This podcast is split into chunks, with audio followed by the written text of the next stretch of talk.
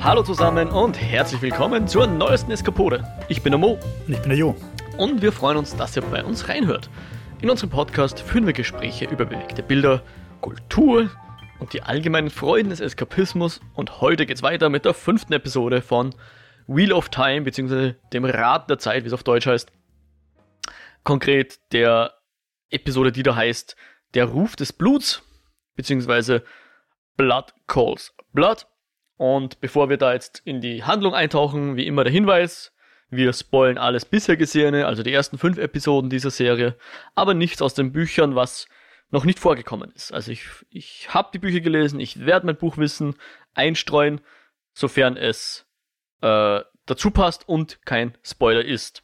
Wir werden auch weiterhin, glaube ich, die Welt nicht spoilen, was es damit auf sich hat. Wir haben am Ende der letzten Episode mal drüber geredet. Es ist aber auch kein großes Ding, haben wir dann auch festgestellt. Ähm, aber genau. Natürlich, gerade heute werden wir ein bisschen über die Mythologien dieser Serie reden und so weiter, aber nur soweit die Serie auch erzählt. Und äh, wo ich das Gefühl habe, ich kann was dazu erzählen und es ist kein Spoiler. Ich hoffe, ihr vertraut zu meinem Urteil. Äh, aber ich würde sagen, ich bin eher auf der vorsichtigen Seite, oder was sagst du? Prinzipiell ja. Was ich noch fragen wollte, wie schaut es jetzt aus mit den Informationen, die uns Amazon parallel? Das ist eine gute Frage. Ich, ich würde jetzt mich eher davon fernhalten, muss ich sagen, vorerst. Ich weiß nicht, wie es dir geht, Jo. Was sagst du? Ähm, lass uns vielleicht wieder am Ende ein bisschen drüber reden. Okay, dann machen wir das so, ja. Genau, weil ich habe heute zufälligerweise auch ähm, beim Rewatch habe ich es pausiert und habe da so im X-Ray ein bisschen mitgelesen. Und es gibt ja auch, und das ist etwas, was ich mir eigentlich noch anschauen möchte, aber noch nicht getan habe, äh, Animationsfilme zu diversen Lore-Facts und so, oder? Hast um, du ähm, schon gesehen? Ich habe die jetzt durchgebinged und auch sogar mitgeschrieben und ah, cool, weiß okay. jetzt alles über Wheel of Time, also mehr als der Jordan selber. Na, ähm, vielleicht ganz kurz, ich finde, sie sind großartig animiert und aus dem Grund auf jeden Fall sehenswert. Das sind jetzt keine richtigen Animationssachen äh, wie, keine Ahnung, äh, Arcane auf Netflix, äh, sondern eher animierte Storyboards. Aber mhm. mir taugt der Stil extrem. Im Großen und Ganzen, also es sind, glaube ich, fünf Videos, zumindest ich habe erst fünf gesehen. Mhm. Und bei diesen fünf sind ein oder zwei dabei, wo ich jetzt wirklich Neuigkeiten erfahren habe. Okay. Die jetzt nicht groß spoilern, aber die doch ein bisschen Hintergrundwissen über die Welt geben.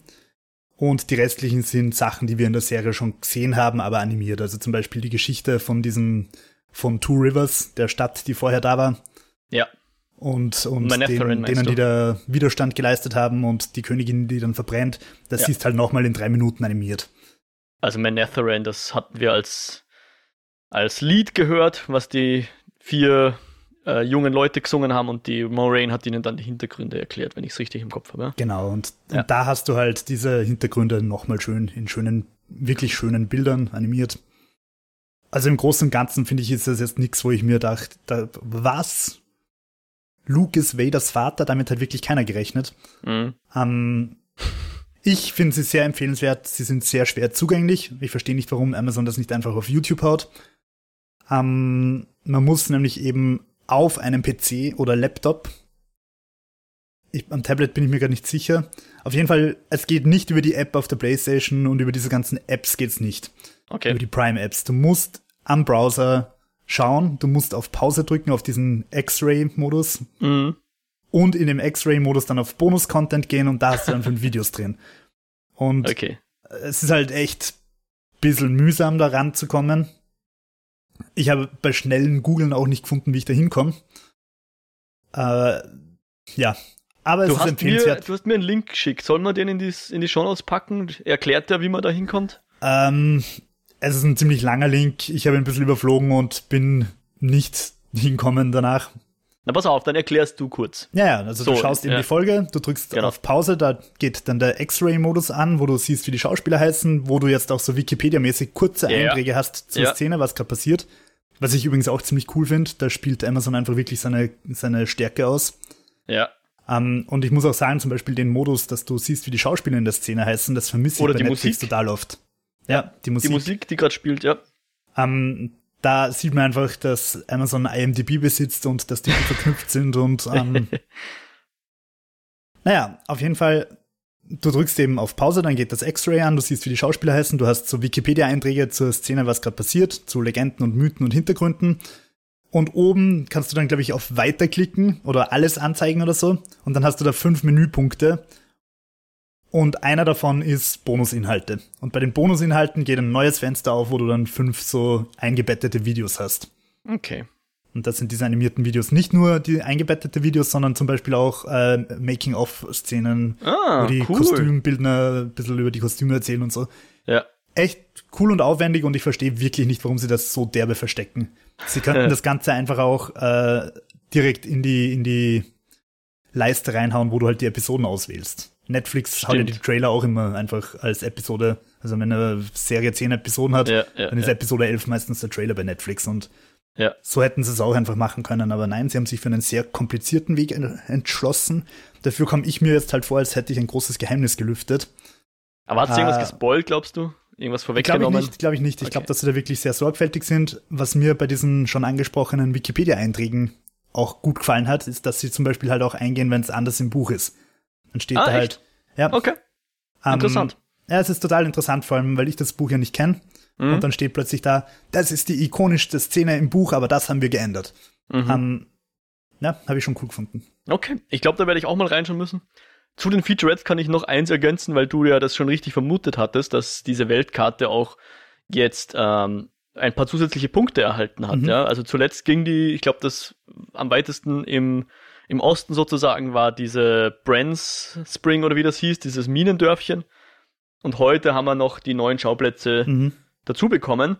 Und deswegen würde ich sagen, nehmen wir das jetzt gleich als Anlass, in die Spoiler einzutauchen. Also nochmal kurz, ab jetzt reden wir über die Serie und alles bis inklusive der fünften Season, äh, der fünften Season, ja, schön wär's, der fünften Folge.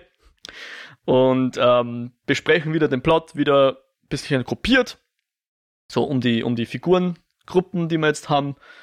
Und in dem Fall fangen wir an, äh, würde ich vorschlagen mit, mit Egwene und Perrin und besprechen dann auch das Cold Open unter Anführungszeichen, das immer weniger Cold Open ist für mich, sondern mehr wie so eigentlich schon das, die erste Szene, die halt In- dann nochmal vom, vom äh, Intro unterbrochen wird, aber eigentlich schon in dem Fall zumindest sehr zur, zur Handlung dazugehört.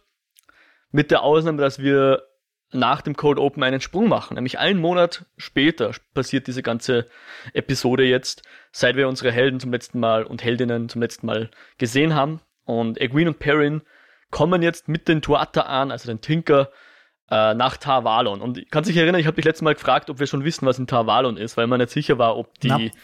handelnden Charaktere das wissen, ob die Serie das absichtlich nicht erwähnt hat, aber in Tarvalon ist natürlich der White Tower. Ja, das wissen wir Ähm, jetzt halt heute. Ja, und ich denke, also diese, diese Wikipedia-Einträge, die da auftauchen, wenn man auf Pause klickt, sagen, dass Tavalon die wichtigste und bedeutendste Stadt mit 500.000 Einwohnern ist, Genau. mit allen Ethnien, die es in der Welt gibt. Ähm, Ein Schmelztiegel. genau, Ja. also so wie Wien, genauso bedeutsam. Genau. ähm, Spaß. Wie Wien rund um 1900, da war Wien wirklich wichtig, ähm, kulturell zumindest. Und ich glaube schon, dass selbst die hintersten Kuhdorfbauern irgendwie wissen, was die große Hauptstadt ist. Ja. Eh. Aber aus irgendeinem Grund haben sie es eben nicht erwähnt, deswegen haben wir gedacht, okay, ich erwähne jetzt auch nicht, dass der White Tower dort steht, als ob sie da jetzt irgendwie Egwene und äh, Perrin überraschen wollen. So, what? Wir gehen zum White Tower, ohne es zu wissen. Uh. Aber es war offensichtlich eh nicht so. Also insofern war meine, meine Vorsicht hier etwas. Ja, da habe ich mir schon gedacht, was für ein Glück, dass alle zufällig in die richtige Richtung gehen. ja. Naja, zufällig sind ja nur bei den, ist ja nur bei den Tinkern. Die anderen hatten ja eindeutig dieses Ziel. Aber ja, ich, stimmt, weiß, ja. ich weiß ehrlich gesagt nicht mehr, ob im Buch die Tinker auch Richtung Tarvalon unterwegs sind. Ähm, und wir wissen aber nicht, was sie jetzt dort machen. Also jetzt in der Serie gesprochen, wissen wir nicht, was, warum die Tinker jetzt nach Tarvalon gehen. Klauen, irgendwas- Kinder rauben, morden. Ah, ja, ja. aber genau, vielleicht wollen sie dort einfach auch andere Leute treffen, weil dort halt viele Leute sind. Und ähm, in dem Fall kommen sie aber noch nicht ganz so weit, ähm, weil sie äh, von den von den White Cloaks abgefangen werden. Also wir haben hier noch kurz vorher einen, einen kleinen Dialog. Der Perrin unterhält sich über mit dem Aram über über Rübencurry hauptsächlich. ähm, hat sich, glaube ich, jetzt die Haare auch so ein bisschen wie die wie die anderen Tuata an, so gezwirbelt und so.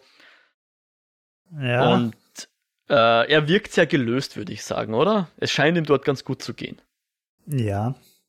Und Egwene ja auch. Ja. Okay, du wirkst so, als würdest du jetzt noch auf irgendwas. Ja, ich finde, das war halt wieder so ein Setup, so schöne aha, heile Welt. Aha, aha, Wie in den Filmen, wenn, wenn in den ersten zehn Minuten, gerade so bei Horrorfilmen oder, oder auch bei Dramen oft, ja. wenn die perfekte Welt verkauft wird, dann weißt du, it's gonna go south irgendwie. Ja. Mhm. Und, und, oder das Gegenteil ist halt, es ist am Anfang alles im Arsch und sie müssen sich dann zusammenraufen und gehen dann wieder geeint und glücklich am Ende raus. Aber in dem Fall ist es halt das Horrorfilm-Opening, wo die, die heile Familie mhm. bald erleben muss, dass, keine Ahnung, die Mutter an Krebs stirbt und außerdem der Vater ein Dämon ist und keine Ahnung was. And south it goes, weil, wie gesagt, die, der Child Walder fängt sie ab. Er kennt auch den Perrin und die Egwene, so, hey, die beiden da hinten, die gehören zu uns. Und die Tuata an machen dann zivilen Ungehorsam, verschränken so ihre ihre Ellbogen. Und hattest du da auch Angst, dass es jetzt eine kitschige Szene wird? Oder wie ging es dir dabei beim Zuschauen? Eigentlich nicht. Ich habe es eigentlich cool gefunden, auch so vom Worldbuilding her, dass, dass man jetzt halt einfach sieht, wie die das machen. Und die Idee war ja schön, dass sie auch kurz Chance kriegen, also dass Egwene und Perrin die Chance kriegen, abzuhauen. Ja, einfach nur als halt, Inhalt der Taktik hat es zumindest ja, genau. funktioniert, ja. Mhm. Ähm, hat halt leider dann doch nicht so toll funktioniert wie Ah, ein Watschenfest. Also wie unser, unser Turnlehrer einst sagte, mit manchen Leuten kann man halt einfach nicht reden. Also das ist irgendwie um Pazifismus und so weiter gegangen in der Umkleidekabine. Vielleicht sollte man kurz erwähnen, dass unser Turnlehrer auch Philosophieprofessor war. Mhm. Und irgendwann ist es mal, also, irgendwann ist es um Pazifismus ja. und so weiter in der Garderobe gegangen beim Umziehen. Und er hat halt gesagt, mit manchen Leuten kann man einfach nicht reden, mit dem Hitler hast du nicht reden können was er damit sagen wollte, manchmal sind Bomben die einzige Wahl. Ähm, die Tinker haben uns hier bewiesen, dass man es zumindest ohne Bomben probieren kann. Ähm, ja. Eigentlich bleibt offen, was mit den Tinkers passiert, oder? Die kriegen ordentlich ja. aufs Maul und, aber ob die jetzt verhaftet werden oder ob die. So, wenn ich so dem Dialog so glauben darf, dann würden die Wild, äh, Wild Child, sag ich. die Wild Child, die Children of the Light würden wahrscheinlich jetzt die Tinker nicht umbringen, aber sie haben offensichtlich kein Problem, sie einfach mal niederzufotzen und ja.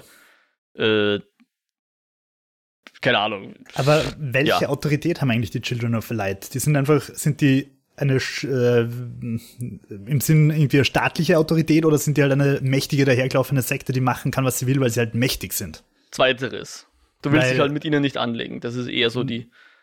Also in diesen Origin-Videos wird ein bisschen vermittelt, dass die Aes Sedai eigentlich von allen, außer von denen irgendwie sehr geschätzt und geehrt werden und deren Rat und deren Taten anerkannt sind von allen, aber offenbar nicht von den, von den Light Boys. Also ich, ich wage mich jetzt hier dem großen Bezos zu widersprechen, ähm, dass die Aes Sedai nicht überall einfach anerkannt und gemocht werden. Und ich glaube, das haben wir auch in der Serie schon mitgekriegt. Also Leute, zum Beispiel der, der Rand oder auch Nynaeve, die sind sehr skeptisch gegenüber Stimmt, denen, ja. stimmt, ja. ja. Aber Vielleicht. es stimmt, dass die sehr einflussreich sind. Das haben wir auch mitgekriegt. Oft im Hintergrund ziehen sie Fäden. Es gibt, ich glaube, so viel kann ich auch verraten, äh, es gibt Aes die Regenten beraten, ja, zum Beispiel wie viel die dann jetzt Einfluss haben und wie viel da jetzt Grima Schlammenzuge-Style dahinter ist und so weiter, sei jetzt mal dahingestellt. Aber grundsätzlich ja, sie, sie genießen Ansehen. Niemand, niemand würde sich leichtfertig mit, gegen eine Sedai stellen, ja. Ob sie jetzt gemocht sind, sei jetzt mal dahingestellt. Aber sie sind sicher, äh, Respekt wird ihnen gegenübergebracht. Das auf jeden Fall. Und was wir auch in dieser, in dieser äh, Episode lernen, ist, dass einfach manche dieser White Cloaks, ähm, grundsätzlich ist er der Auftrag der White Cloaks äh, das Dunkle zu bekämpfen, ja. Also Dark Friends zu finden und je nachdem, ich glaube, das ist halt auch eher ein Spektrum als so eine binäre Entscheidung, finden halt manche der White Clocks, zum Beispiel der Walder, dass auch schon allein das äh, Nutzen dieser One Power schon einem Verbrechen gleichkommt oder zumindest äh, Nutzen von bösen Mächten ist, ja. Mhm. Also er unterstellt Egwene, wenn sie channeln kann, kommen wir dann später dazu, dann nutzt sie hier eine verbotene Macht, die eigentlich nicht von Menschen äh, ge, ge, ge, genutzt werden sollte. Also es ist eher was, was Göttliches sozusagen, etwas, was nicht für Menschen ist. Ja. Und ich finde es halt nicht cool, dass die da rumlaufen und einfach selbstgerecht Leute verbrennen und umbringen. Selbstgerecht also da sieht man, da sieht man einfach, ja. dass Gewaltenteilung und äh, Gewaltmonopol bei der Polizei durchaus Sinn macht. durchaus.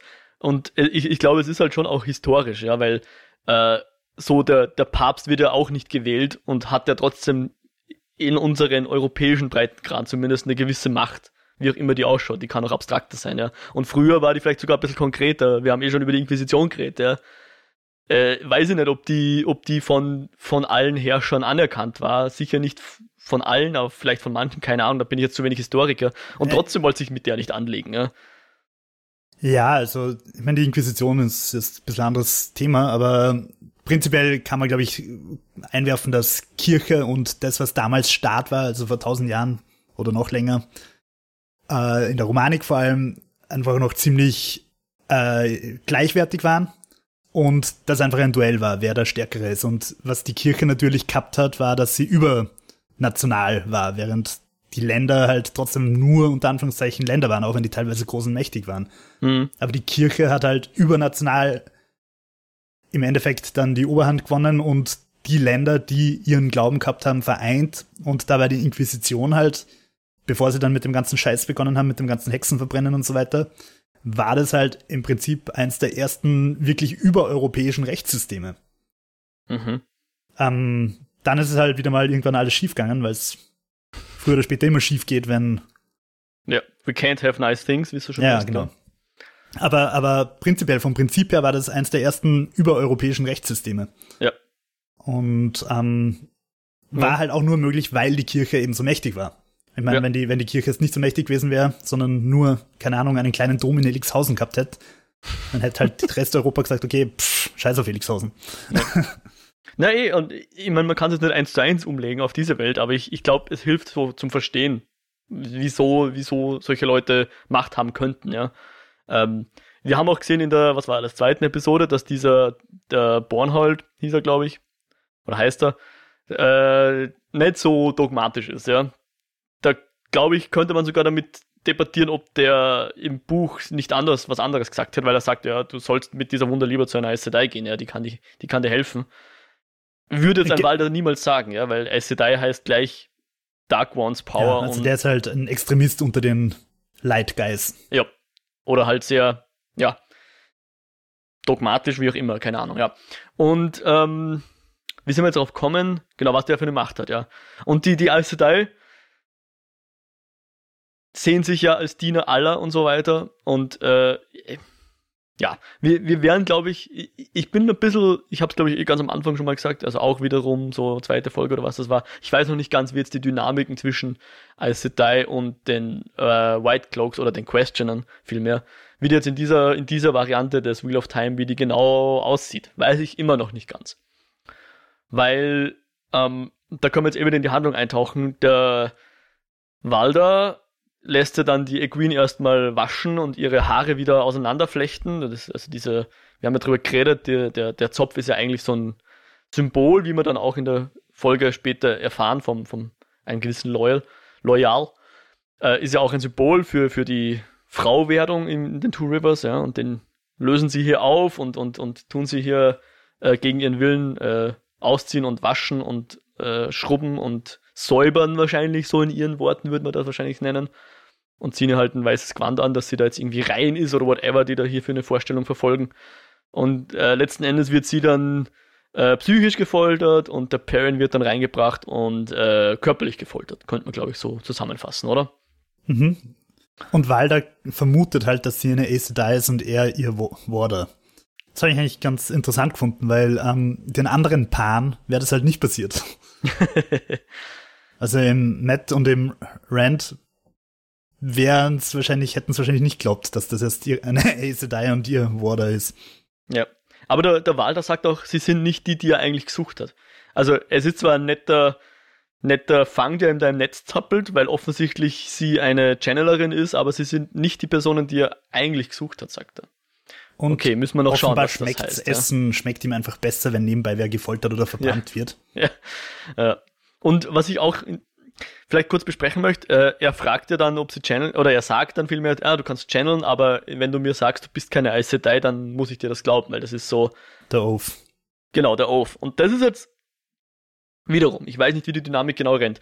Im Buch meines Wissens funktioniert das so nicht, weil die, äh, die Children of the Light gar nicht an sowas glauben wie die Oaths, dass das so, dass die unbrechbar sind und so weiter, ja. Das ist so quasi, das widerstößt schon gegen die Regeln ihrer, unter Anführungszeichen, Religion, wenn man es jetzt Religion nennen will, ich weiß nicht, ob sie selber Religion nennen, aber gegen ihren Glauben, dass man diese Oaths so hat, ja. Und, aber offensichtlich der Walder glaubt diesen Oaths und verwendet die auch in dem Fall als Beweis, dass sie keine Aes Sedai sein mhm. kann. Und naja, er sagt's. Er, er sagt's, ja. Aber er foltert sie ja trotzdem weiter, das heißt. Ja, weil er sie zum Channel bringen will. Also er glaubt, sie kann Channel, aber sie ist keine Aes Sedai, weil das könnte sie sonst nicht sagen. Ja, das, weil sie sagt, ich bin keine Aes Sedai, und dann sagt er, okay, dann stimmt das wohl, weil du kannst ja nicht lügen, das, dann wärst du eine Aes Sedai, das ist so ein, ja. ein Kreis, wie sagt man da? Kreisschluss? Na, nein, du weißt schon, was ich meine. Zirkelschluss, Zirkelschluss danke. Ähm, und da frage ich mich halt, warum sie bei der ersten Aufeinandertreffen ähm, eben nicht einfach direkt gefragt haben, bist du eine Aes Sedai? Antworte mit geraden Worten. Aber könnte man wahrscheinlich damit erklären, dass das ziemlich sicher sonst in einer Situation geendet hätte, die der Walder wahrscheinlich nicht will. Weil da konnte er es nicht so gut kontrollieren. Jetzt kann er die eine, die Egwene kontrollieren, in irgendeiner Form, ähm, ist vorbereitet, hat seine Situation, wie sie auf die Moraine gestoßen sind, konnte er die Situation nicht kontrollieren. Vielleicht dachte er, das wird sonst eskalieren, wenn er sie jetzt mhm. zu sehr darauf hinpresst, dass sie zugibt, dass sie eine Aes Sedai ist. Und so war das und vielleicht so eine Art Waffenstillstand, den sie da eingegangen sind. Ja. In der Selbstverteidigung darf sie ja sich verteidigen. Exakt, ja. Und wie wir gesehen haben, wie sie da die Trolloc-Horde niedergemetzelt hat, glaube ich rein theoretisch von dem, wie mir das die Serie vermittelt, dass mit diesen fünf White Cloaks eigentlich auch fertig geworden wäre. Zwei umfallende Bäume und ein Explosionchen und ein Blitz und. Ja. Wir haben ja die auch haben, in die haben alle so schöne Metallarmschoner. Weißt du, wie super das ja. mit dem Blitzen. Wir haben ja auch in der Folge gesehen mit der, mit der Armee vom, vom Dragon, vom False Dragon, ähm, dass was 7, 8 Aes Sedai können es mit einer Armee mehr oder weniger aufnehmen. Wie, wie groß auch immer jetzt die Armee sein mag. Ich, ich nehme an, eher Hunderte als Tausende, aber ja. da kann schon ein bisschen ein Unverhältnis sein, ja. Gut, paar Warder dazu. Die Moraine hat ja nur einen Warder, aber auch der kann es wahrscheinlich mit 1, 2, 3 so White Cloaks aufnehmen. Ja. Ähm, also ja, ich glaube, das hätte dann eher ungut geendet für die, für die Children of the Light. Sie hätten sicher Verluste hinnehmen müssen äh, und wollten das vielleicht an der Stelle nicht. Das könnte man jetzt wohlwollend so interpretieren. Aber ganz, ganz sicher bin ich eben noch nicht, worauf die Serie da raus will, dass sie hier offensichtlich was anderes einführen, andere äh, In-World-Logiken. Ja? ja, aber hat's, hat's Relevanz? Na, es hat keine Relevanz, ob er daran glaubt oder nicht, weil er ist tot am Ende. Spoiler. Äh, ich bin mir nicht sicher, ob er den als tot glauben kann, weil sie rammt ihn das so in die Schulter rein, oder? Und ich glaube, dass er zum Schluss dann nochmal so aufschaut, aber ich bin mir jetzt okay. auch nicht ganz sicher. Also ich, ich habe ihn als tot wahrgenommen, ja. aber kann natürlich sein, dass er äh, ja. ja nur aber angebissen ist. angestochen, ja. Äh, bevor, bevor sie, bevor Egwene da ihm das Messer reinrammeln können, äh, gibt sie dann tatsächlich zu, dass sie channeln kann, um, um Perrin zu, zu schützen. Und das fand ich eine sehr perfide Variante, dass er sagt, entweder, liebe Egwene, der Walder sagt das, entweder du channelst, ich bring dich um und lass ihn gehen, oder du channelst nicht, dann bringe ich ihn um und lass dich gehen. Und du musst damit leben, dass er quasi wegen dir gestorben ist. Dann geht ja. er aus dem Raum und lasst sie das ausdiskutieren. Äh, auch so ein bisschen Gefangenen-Dilemma, nicht ganz, aber so im Sinne von äh, das Trolley-Ding. Ja, genau, Trolley-Problem oder halt einfach so eine, eine unmögliche, ein, ein, will nicht sagen Paradoxon, aber du hast hier irgendwie äh, Pest und Cholera, ja. Äh, keine ja. der beiden äh, Möglichkeiten. Ja, zeigt auch, dass die nicht wirklich cool sind, diese Light Guys. Zumindest nicht er und seine Questioners. Schauen wir mal wieder, wie dann, wie uns der Rest der Bande präsentiert wird. Der äh, Bornhalt, der wirkt ja ein bisschen vernünftiger als der Walder. Aber heißt noch nichts. Ähm, aber in dem Fall channelt sie und wirft dann so eine kleine Flamme auf den Walder und ich weiß jetzt noch nicht ganz. Ah, eins müssen wir vielleicht noch sagen. Er, er erklärt nämlich noch dieses, was wir eh letztes Mal schon besprochen haben oder vorletztes Mal, äh, mit, den, mit den Fuchteleien.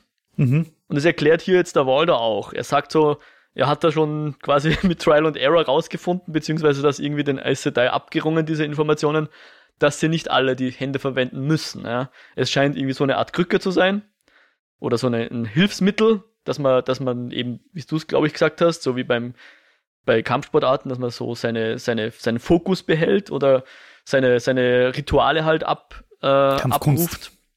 Kampfkunst, dass man hier äh, sich so konzentrieren kann und dadurch das Channeln ermöglicht oder erleichtert. Aber dass es ja wohl auch ohne theoretisch geht. Also dass er, dass dieses, dass er, dass an, man theoretisch auch ohne Hände channeln kann. Äh, was sehr wörtlich zu verstehen ist, weil wenn wir uns erinnern, ich glaube, der ersten äh, Aes Sedai, die er da verbrennt hat, der hatte die Hände ja abgehackt. Ja. Und deswegen, geknebelt hat er sie. Ja, deswegen, ich bin froh, dass sie jetzt hier klargestellt haben, dass man auch ohne Fuchteln channeln kann. Aber ich weiß noch nicht ganz, wie er das dann geschafft hat, dass er jetzt, wie viel hat er, sieben oder acht Ringe an seinem Gürtel? Da bin ich jetzt noch sehr gespannt, wie er das schafft. Und ich weiß nicht, ob das ein Hinweis war, dass die Egwene ja eine Flamme in seine Richtung schleudert und die ein so verpufft. Flämmchen. Genau, also die Frage, war sie einfach zu schwach, weil sie eben nicht fuchteln konnte oder einfach noch keine gute Channelerin ist. Sie hatte sehr wenig Übung. Also was wir von ihr bis jetzt gesehen haben, war, sie hat einen äh, Stein zum Funkeln gebracht, einmal ganz schwach und möglicherweise, und selbst das wissen wir nicht, hat sie ein Feuerchen angezündet. Ja. Und um, hier hat sie halt wiederum eine kleine Flamme abgeschickt und die ist halt an seinem, an seiner Tunik äh, verpufft, ja. Ja, also ich würde sagen, da gibt es dann wirklich die zwei Optionen. Nämlich die eine Option ist, sie kann es nicht besser.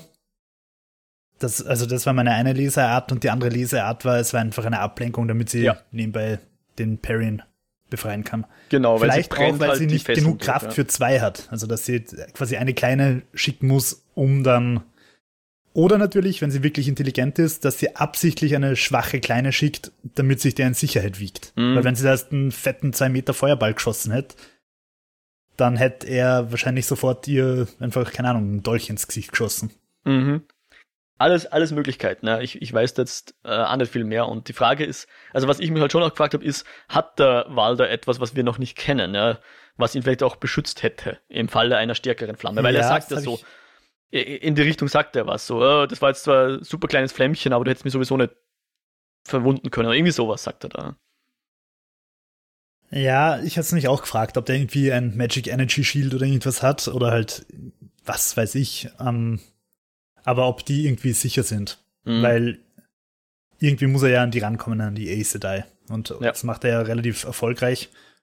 Ähm, genau, und was das ist, wissen wir halt echt noch nicht. Ich weiß es ehrlich gesagt auch nicht ich, ich kann so viel verraten, dieser, dieser Perrin und the Greens in einem White Cloak Camp ähm, kommt im Buch vor, bisschen andere Stelle, also ein bisschen andere Örtlichkeit, oder ja, vielleicht, vielleicht sogar dieselbe Örtlichkeit, kann ich jetzt nicht sagen, weil wir nicht wissen, wie viel sie da jetzt hin und her reiten.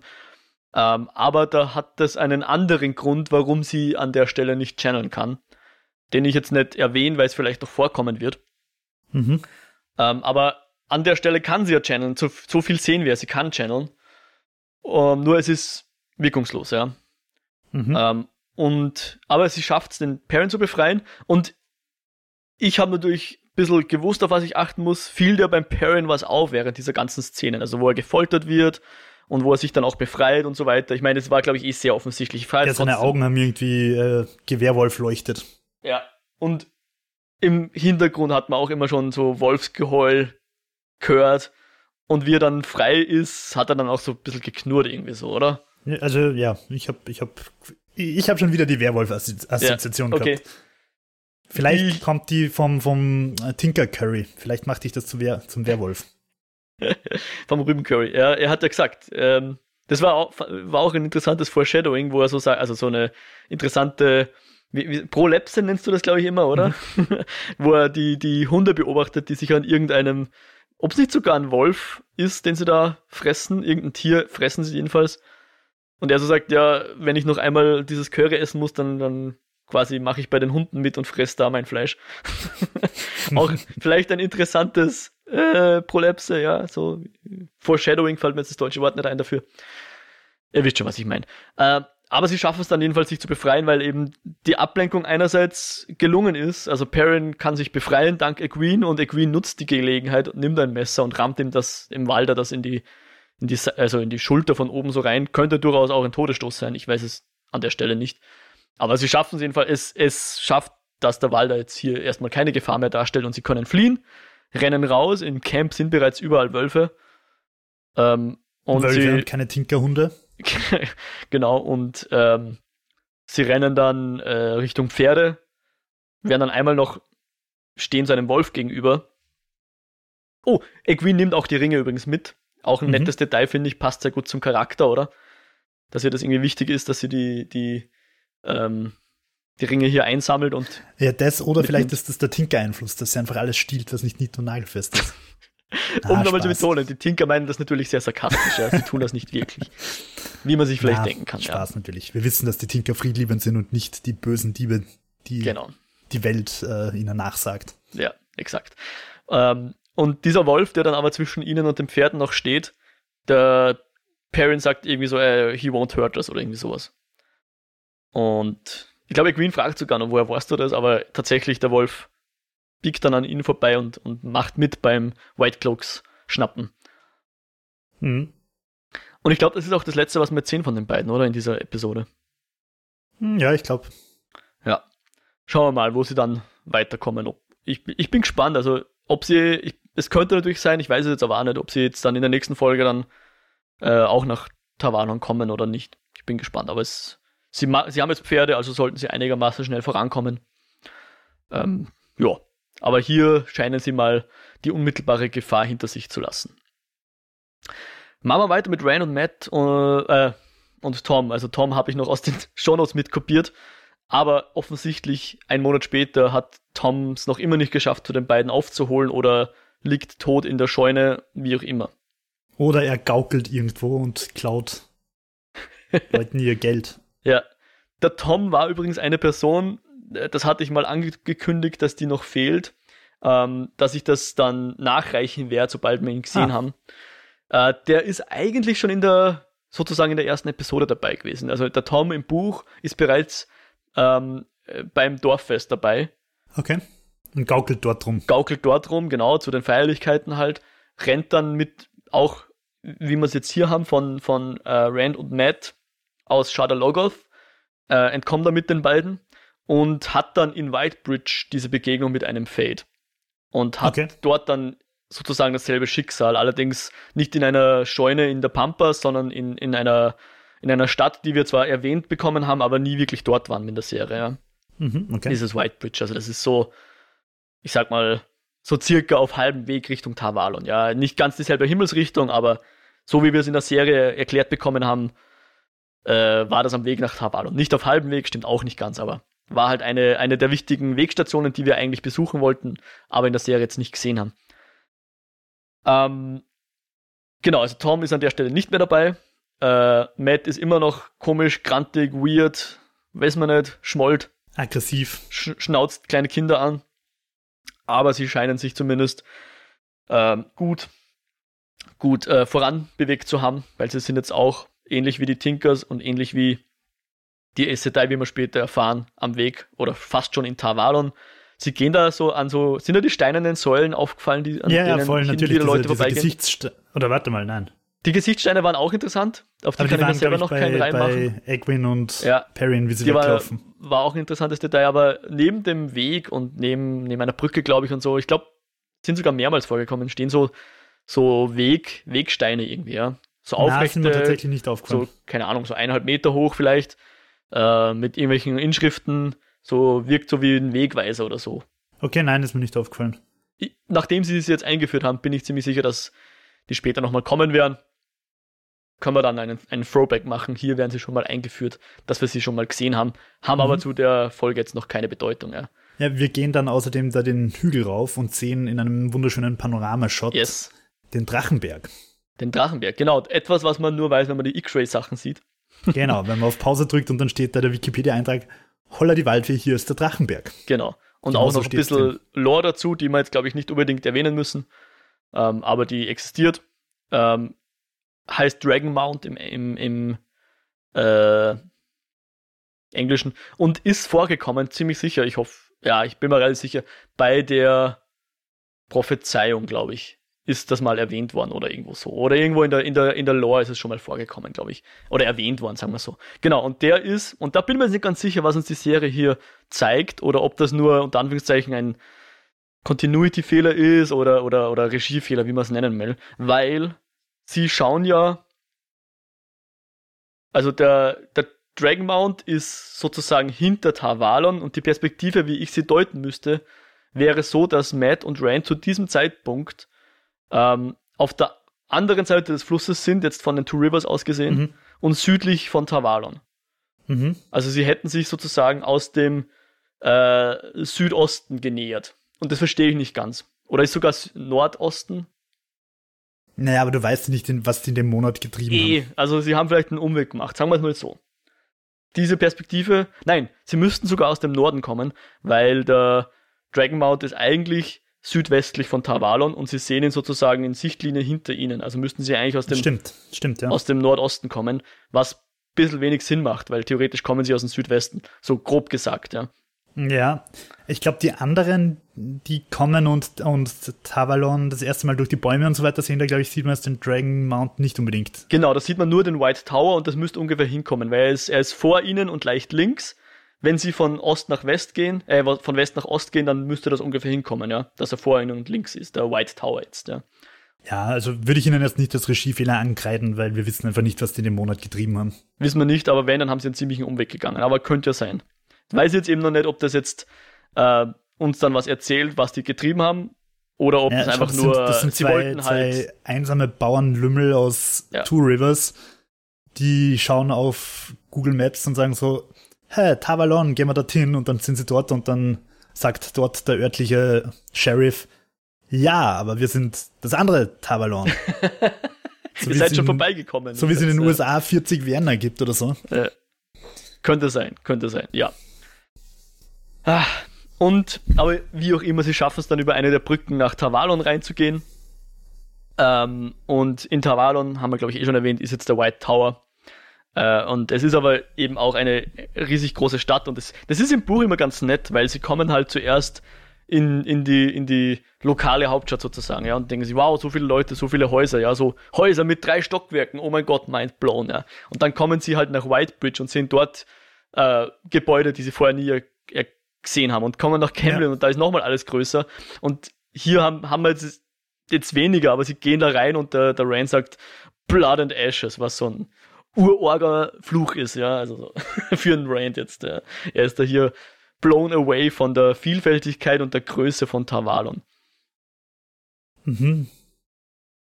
Ich finde, dass da irgendwie in der Folge die CGI nicht so 100% überzeugend waren. Ich habe irgendwie Echt? gefunden, dass die in den anderen Folgen irgendwie glaubhafter waren. Du meinst also die Stadt selbst, oder? Äh, die Stadt und auch der Berg und so, also die Establishing Shots, das war mir irgendwie alles nicht, nicht echt genug, irgendwie. Also so, dass ich halt wirklich gesagt habe, hm, schaut schon sehr nach 3D-Software irgendwie aus. Okay. Ähm, und bisher, also wenn sie da übers Gebirge gestapft sind oder so, ja. war ich mir einfach wirklich nicht sicher, ob's ähm, ob's irgendwie echt ist oder 3D oder halt irgendwas zusammengemixt, haben wir eh schon ah. drüber geredet. Ah. Ähm, wo es bisher, finde ich, am meisten versagt ist bei reinen Vogelperspektiven, wo du wirklich im 90-Grad-Winkel von oben auf den Wald runterschaust und so die Bäume mit den Schatten siehst, das finde ich schaut nie überzeugend aus. Wirklich? Ich ja. würde vermuten, dass es echt gedreht ist. Ich glaube, es ist einfacher, als es irgendwie zu rendern. Glaube ich ehrlicherweise nicht. Huh. Du musst, du musst irgend, ich glaube, das ist mittlerweile relativ easy in diversen 3D-Softwaren. Naja, aber du brauchst ja sonst auch noch eine Drohne drüber fliegen lassen irgendwie, oder? Ja, aber du musst irgendwo einen Wald finden, wo du keine Straßen hast, wo du keine, wo du keine, ähm, wo du irgendwie kein Haus und keinen Bauernhof und wo du halt wirklich nichts hast. Und, und ich finde, die, die Bäume schauen da immer ein bisschen zu regelmäßig aus, also ein bisschen zu, Wurscht, also ich. Nachdem solche Aufnahmen auch sehr oft in, in Tierdokus vorkommen, von denen es auf Netflix jede Menge gibt, habe ich das schon ziemlich oft gesehen und ich finde, es schaut bei Wheel of Time einfach nicht so aus, wie es in den Tierdokus ausschaut. Hm. Okay. Ähm, ja. ja, keine Ahnung. Also ich, ich glaube tatsächlich, dass wir mittlerweile, dass wir da mittlerweile im Computer billiger sind, als wenn wir uns irgendeinen Schauplatz mit Drohne suchen müssen weil ja auch nichts passiert. Es wäre nochmal was anderes, wenn die Bäume alle in der Gegend rumfliegen und einstürzen und, und Risse aufgehen, dann ist es sicher nochmal aufwendiger. Aber ich glaube, es ist einfach so ein bisschen eine Landschaft mit ein paar Bäumen, wo ich einmal mit der Kamera drüber fliege, ist, glaube ich, heutzutage relativ easy zu machen, oder? Ich weiß es nicht. Ich, äh, ich würde es vermuten eher nicht, aber das wissen tue ich es jetzt nicht. Aber gut, halten wir uns da vielleicht nicht zu lang auf. Dass die Tavalon äh, nirgends gedreht haben, sondern dass das Computer ist, ist, glaube ich, jedem klar. und wenn du sagst, man sieht es an der CGI auch, dann muss ich dir wahrscheinlich zustimmen. Es ist nicht der absolut 100% perfekte Fake, weil ich finde, so einen Fake kriegen auch die teuersten äh, CG 200 Millionen Dollar Blockbuster nicht wirklich gut hin. Na, überhaupt nicht. Ja. Das ist ja auch das, was mich bei den Marvel-Filmen immer so stört, dass es da immer so ausschaut, als wären die CGIs einfach in die echte Welt hineingeklebt. Ja. Und äh, ich finde, was was DC da einfach immer besser macht, ist, dass die über den kompletten Film einfach immer so einen Filter drüber legen, ja. sodass dann die CGI und die echte Welt besser verschmilzt, weil einfach alles diesen Filter hat. Und Marvel klebt Iron Man halt einfach in New York rein und erzeugt so immer so ein bisschen so einen Uncanny Valley-Effekt, finde ich.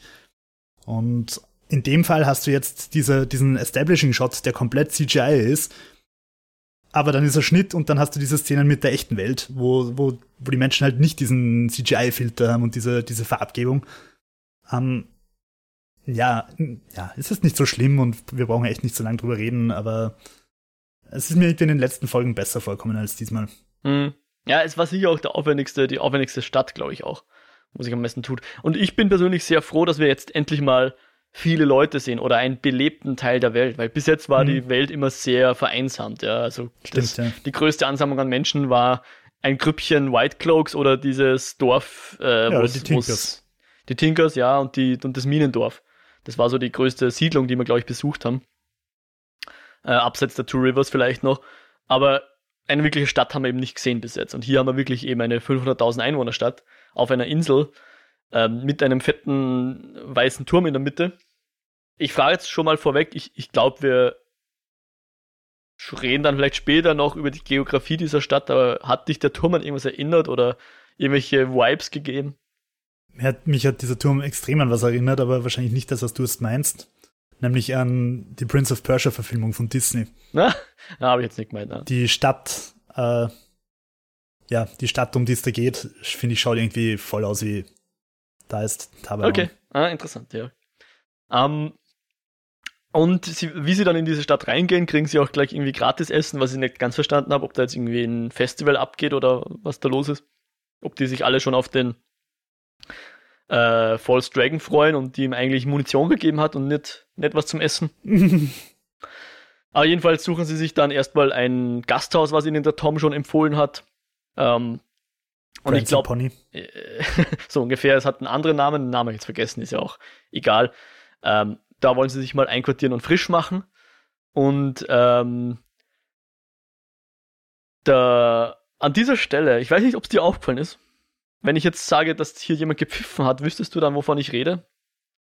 Nein. Ja, ich werde es trotzdem sagen, weil ich glaube, wir haben mal gesagt, so die Regel ist, wenn man sich die Serie ein, zwei, dreimal anschaut und dann die Details erkennen kann, dann darf ich drüber reden, oder? Ja, bitte, da hat jemand gepfiffen, okay? Genau, da hat jemand gepfiffen. Ähm, ist mir erst beim zweiten Mal anschauen aufgefallen. Auffallen, äh, aber die Person kommt sogar noch mindestens ein zweites Mal vor in dieser Episode. Und es ist der fahrende Händler aus der ersten Episode. Der Padan Fane. Ah, okay. Der hat sie beobachtet, wie sie in diesen, äh, in dieses Gasthaus reingehen oder in diesen Straßenzug eindringen und hat eben sein Liedchen gepfiffen, was er, glaube ich, auch gepfiffen hat, als zum ersten Mal ins Dorf der Two Rivers gekommen ist. Aha, spannend. Und kannst dich erinnern, dass der relativ nonchalant auch dem Trolloc-Gemetzel entkommen ist, indem er einfach um die Ecke gebogen ist, während alle anderen abgeschlachtet wurden? Äh, na? Ja, so war das, so war das. Aber mehr sage ich jetzt auch schon nicht. Ein, ja, das waren jetzt deine Worte. Da kann ich nur vermuten, dass es der Dark One verkleidet ist. deine Worte, ich sage jetzt gar nichts. Ähm, genau, und, und sie gehen dann jedenfalls in dieses äh, Gasthaus in, was ihnen der, der Tom äh, empfohlen hat. Und der Rand geht da in die Bücherei von dem Gasthaus und mhm. liest einen gewissen Carathon oder Carathion Cycle. Und das ist besagte äh, übersetzte Prophezeiung, von der ich dir erzählt habe. Kannst du dich erinnern? Mhm, so ja. diese ganzen, also dass es durchaus Gelehrte gibt, die sich damit beschäftigen, sowas zu interpretieren oder zu übersetzen, ja. Und das ist eben dieser Zyklus, wo so Teile der, der Prophezeiungen drin sind, die den äh, Dragon Reborn betreffen. Und was der so tun wird und was passieren wird. Die man unmöglich verstehen kann, aber versucht wird, dass das übersetzt wird, weil es ja auch in der, in der Old Tongue geschrieben wurde, ursprünglich und so weiter. Ja, und dann kommt ein Bibliothekar, der erstaunlich an die Ents aus Herr der Ringe erinnert, auch wenn er kein Baum ist. ja. Genau, ein gewisser Loyal. Äh, ich glaube nicht, dass er Bibliothekar ist. Ich glaube, er, er, oder zumindest, vielleicht ist es, aber im Buch ist es nicht, sagen wir so. Er, er, er ist nur auch dort in dieser Bibliothek einfach zufälligerweise. Ja. Okay, aber ist, also ich, okay, so wie ich es interpretiert habe, ist er dort ähm, entweder der Wirt oder halt der Bibliothekar, aber ich habe ihn irgendwie schon als Besitzer dort oder, oder. Aha, interessant. Aber kann ich natürlich auch völlig falsch äh, wahrgenommen haben. Aber Könnte sein, gedacht, dass sie was geändert haben. Dort, der dort einfach, nein, es, es gibt keinen Hinweis drauf, aber einfach nein, so, wie er auftritt, ja. habe ich mir gedacht. Ja, er ist da halt der, der Checker vor Ort. Aha. Ja, das stimmt ja auf jeden muss, wenn man wissen will, wo der Zettelkatalog ist. Ja. Ja, um, genau. Ja, und ja, also ich, ich glaube, die, die Nähe zu den Ents ist da sehr obvious. Er redet ganz langsam, weil er sehr alt wird und findet die Menschen jung und stressig. Mhm. Ähm, Hat eine sehr tiefe Stimme. Ja. Ja. Also, aber ein sympathischer Kerl, soweit ich das jetzt beurteilen kann. Im, Mit einer im, sehr beeindruckenden Frisur. Ja, interessant, ja. Ähm, er ist im Buch theoretisch wesentlich größer. Also ich glaube, der ist irgendwie so eineinhalb Mal ungefähr so groß, wie, wie große Menschen sind. Oder wie der Rand jetzt wäre. Rand ist ja auch relativ groß. Ähm, und ein, ein, ein Ogier heißt diese, dieses Wesen. Ja, auf keinen Fall Oger. Genau. Nein, die sind eigentlich noch deutlich größer. Das ist halt jetzt wahrscheinlich wieder dem, dem äh, zwar sicher großen, aber nicht endlosen Budget der Serie geschuldet, dass sie den da jetzt nicht irgendwie CGI-mäßig vergrößert haben. Ja, ich glaube halt, das Problem ist ganz auch, ganz einfach auch, wie bringst du ihn dann in diese Bi Bibliothek rein? ja, es wird alles nicht so ganz realistisch ausschauen. Ähm, ist ein bisschen so wie, wie äh, Gandalf in Bilbos Höhle müsste das ungefähr sein. Ja, äh, ich denke mir, es ist einfach blöd zum Inszenieren. Ich meine, wenn der, wenn der jetzt nochmal größere Hände hätte, wie soll er dann so ein kleines Buch öffnen? Ja, ja, ja, ja. Na gut, und äh, jedenfalls die, die die beiden scheinen sich dann auch so ein bisschen anzufreunden, weil wir erfahren dann, und das kommt, glaube ich, in der Serie gar nicht vor, aber später, der, der, der Rand dürft ihm von Egwene erzählen. Oder zumindest von jemandem, den er vermisst und wie die ausschaut und so weiter, weil aufgrund der Beschreibung holt er dann später die Nynaeve, die gewisse Ähnlichkeit mit der Egwene hat, weil sie halt ein geflochtenes Haar hat und aus Two Rivers ist und so weiter. Aber kommt dann ein bisschen später. Ähm, in dem Fall lernen wir ihn kennen und sie unterhalten sich über Bücher, über die Travels of Jane Fastrider, so ein, ja, auch so ein, ein Abenteuergeschichte. Woher, woher halt sagt er, Kinder kommt, kommt der Rand? Äh, er unterstellt ihm, dass er einer von diesen Aiel sein soll. Von also, denen wir geredet haben, oder? Die, ja, wo wir einen im Käfig gesehen haben, ja. Einen toten Aiel. Richtig. Ja, Rand hält sich selbst nicht für einen solchen, aber der Ogier ist irgendwie davon überzeugt, dass er einer von denen ist. Ja, sehr, sehr odd, dass der das alles hier ähm, abstreitet, aber das gefällt ihm, weil er mag Oddities oder irgendwie so ja. ähnlich. Ja. Genau. Und dann haben wir noch eine Szene, wo jetzt endlich der Logain in die Stadt gebracht wird und der Matt und der Rand sich das ansehen. Weil deswegen muss nämlich der, der Rand an dieser Stelle den, den Ogier erstmal verlassen und abhauen und äh, zum Matt hinzustoßen, der bereits irgendwo im ersten Stockwerk auf dem Balkon sitzt. Ähm, und äh, sie haben dann noch so ein kleines, äh, einen kleinen Plausch, wo sie so eine Art Pakt schließen. Wie, was hättest du, wie hättest du diesen Pakt interpretiert? Weil sie sprechen die Worte nicht aus, aber ich glaube, es ist schon relativ klar, was, was gemeint ist, oder? Ich war mir ehrlicherweise nicht sicher, ob also, ich ja. es nicht verstanden habe, weil ich zu müde war. Weil ich war, ich war ziemlich müde, wie ich die Folge geschaut habe oder ob es äh, nicht gesagt worden ist. Ich hätte es halt so interpretiert, wenn einer von uns beiden zum Channeln und Spinnen anfängt, dann muss der andere ihn umbringen. So hätte ich gedeutet. Ja. Es, es war halt auch nur stark impliziert und nicht ausgesprochen, okay. aber ich glaube, so hätte ich das auch verstanden an dieser Stelle, ja. Genau. Und der Rand natürlich wissend, dass der andere gerade on the edge zum Spinnen ist. Also ich dachte, passt, guter Deal, kann man machen. ja, aber er hat ihn an der Stelle nicht umbracht. Insofern. Und er, er beteuert ja auch immer, dass der Matt nicht die Familie umbracht hat und dass das schon alles gut wird, mehr oder weniger. Ja. Ja. Er will es nicht ganz glauben. So, und Whatever jetzt makes kommt, you sleep at night oder so. Ja, genau. Äh, und jetzt kommt dann, äh, oder war das eh schon, ich weiß nicht, aber sie, sie sehen jedenfalls diesen Logain vorbei äh, gekarrt, im wahrsten Sinne des Wortes. So die ganze Prof, wie sagt man da, die, die Prozession zieht durch die Straßen und der Logain ist jetzt ein gebrochener Mann, hat nichts mehr von seiner Grandiosität hier, oder an dieser Stelle. Na, und er wird beworfen mit Gemüse. Ja. Ähm, was ich mich gefragt habe, ich meine, der ist eh schon gebrochen, sie haben ihn eh schon ge gedämpft. Ja. Gedünstet, gedämpft. ja. Ähm, warum muss ich ihn jetzt noch so vorführen, wenn er eh schon gebrochen ist und man nur noch darauf wartet, dass er sich selber umbringt? Ähm, ja, also das habe ich nicht so einen coolen Move von den Aes gefunden. Also das ja. lässt mich an ihrer Reife zweifeln, diese Tat, dieses Vorführen. Ja, also ich würde vermuten, ähm, wenn ich jetzt mal aus Sicht der, zumindest der roten Aes Sedai sprechen sollte und vielleicht auch der grünen, oder halt die, die, die halt diesen Quest hatten, den zu holen, ist, äh, ihr sollt jetzt nicht behaupten, der Drache zu sein, wenn ihr es nicht wirklich seid. Weil das ist dann euer Schicksal. Zur Abschreckung für genau, alle anderen. Genau. Ja, das mag natürlich sein. Außerdem in so einer archaischen Fantasy-Mittelalter-Welt ist natürlich Brot und Spiele auch immer gut. Also irgendwie muss man die Leute ja entertainen, wenn es keine Serien ja. wie Wheel of Time gibt. Und ähm, es scheint ja auch ein tolles Event zu sein. Es haben ja alle Gaudi beim Gemüse werfen. ja.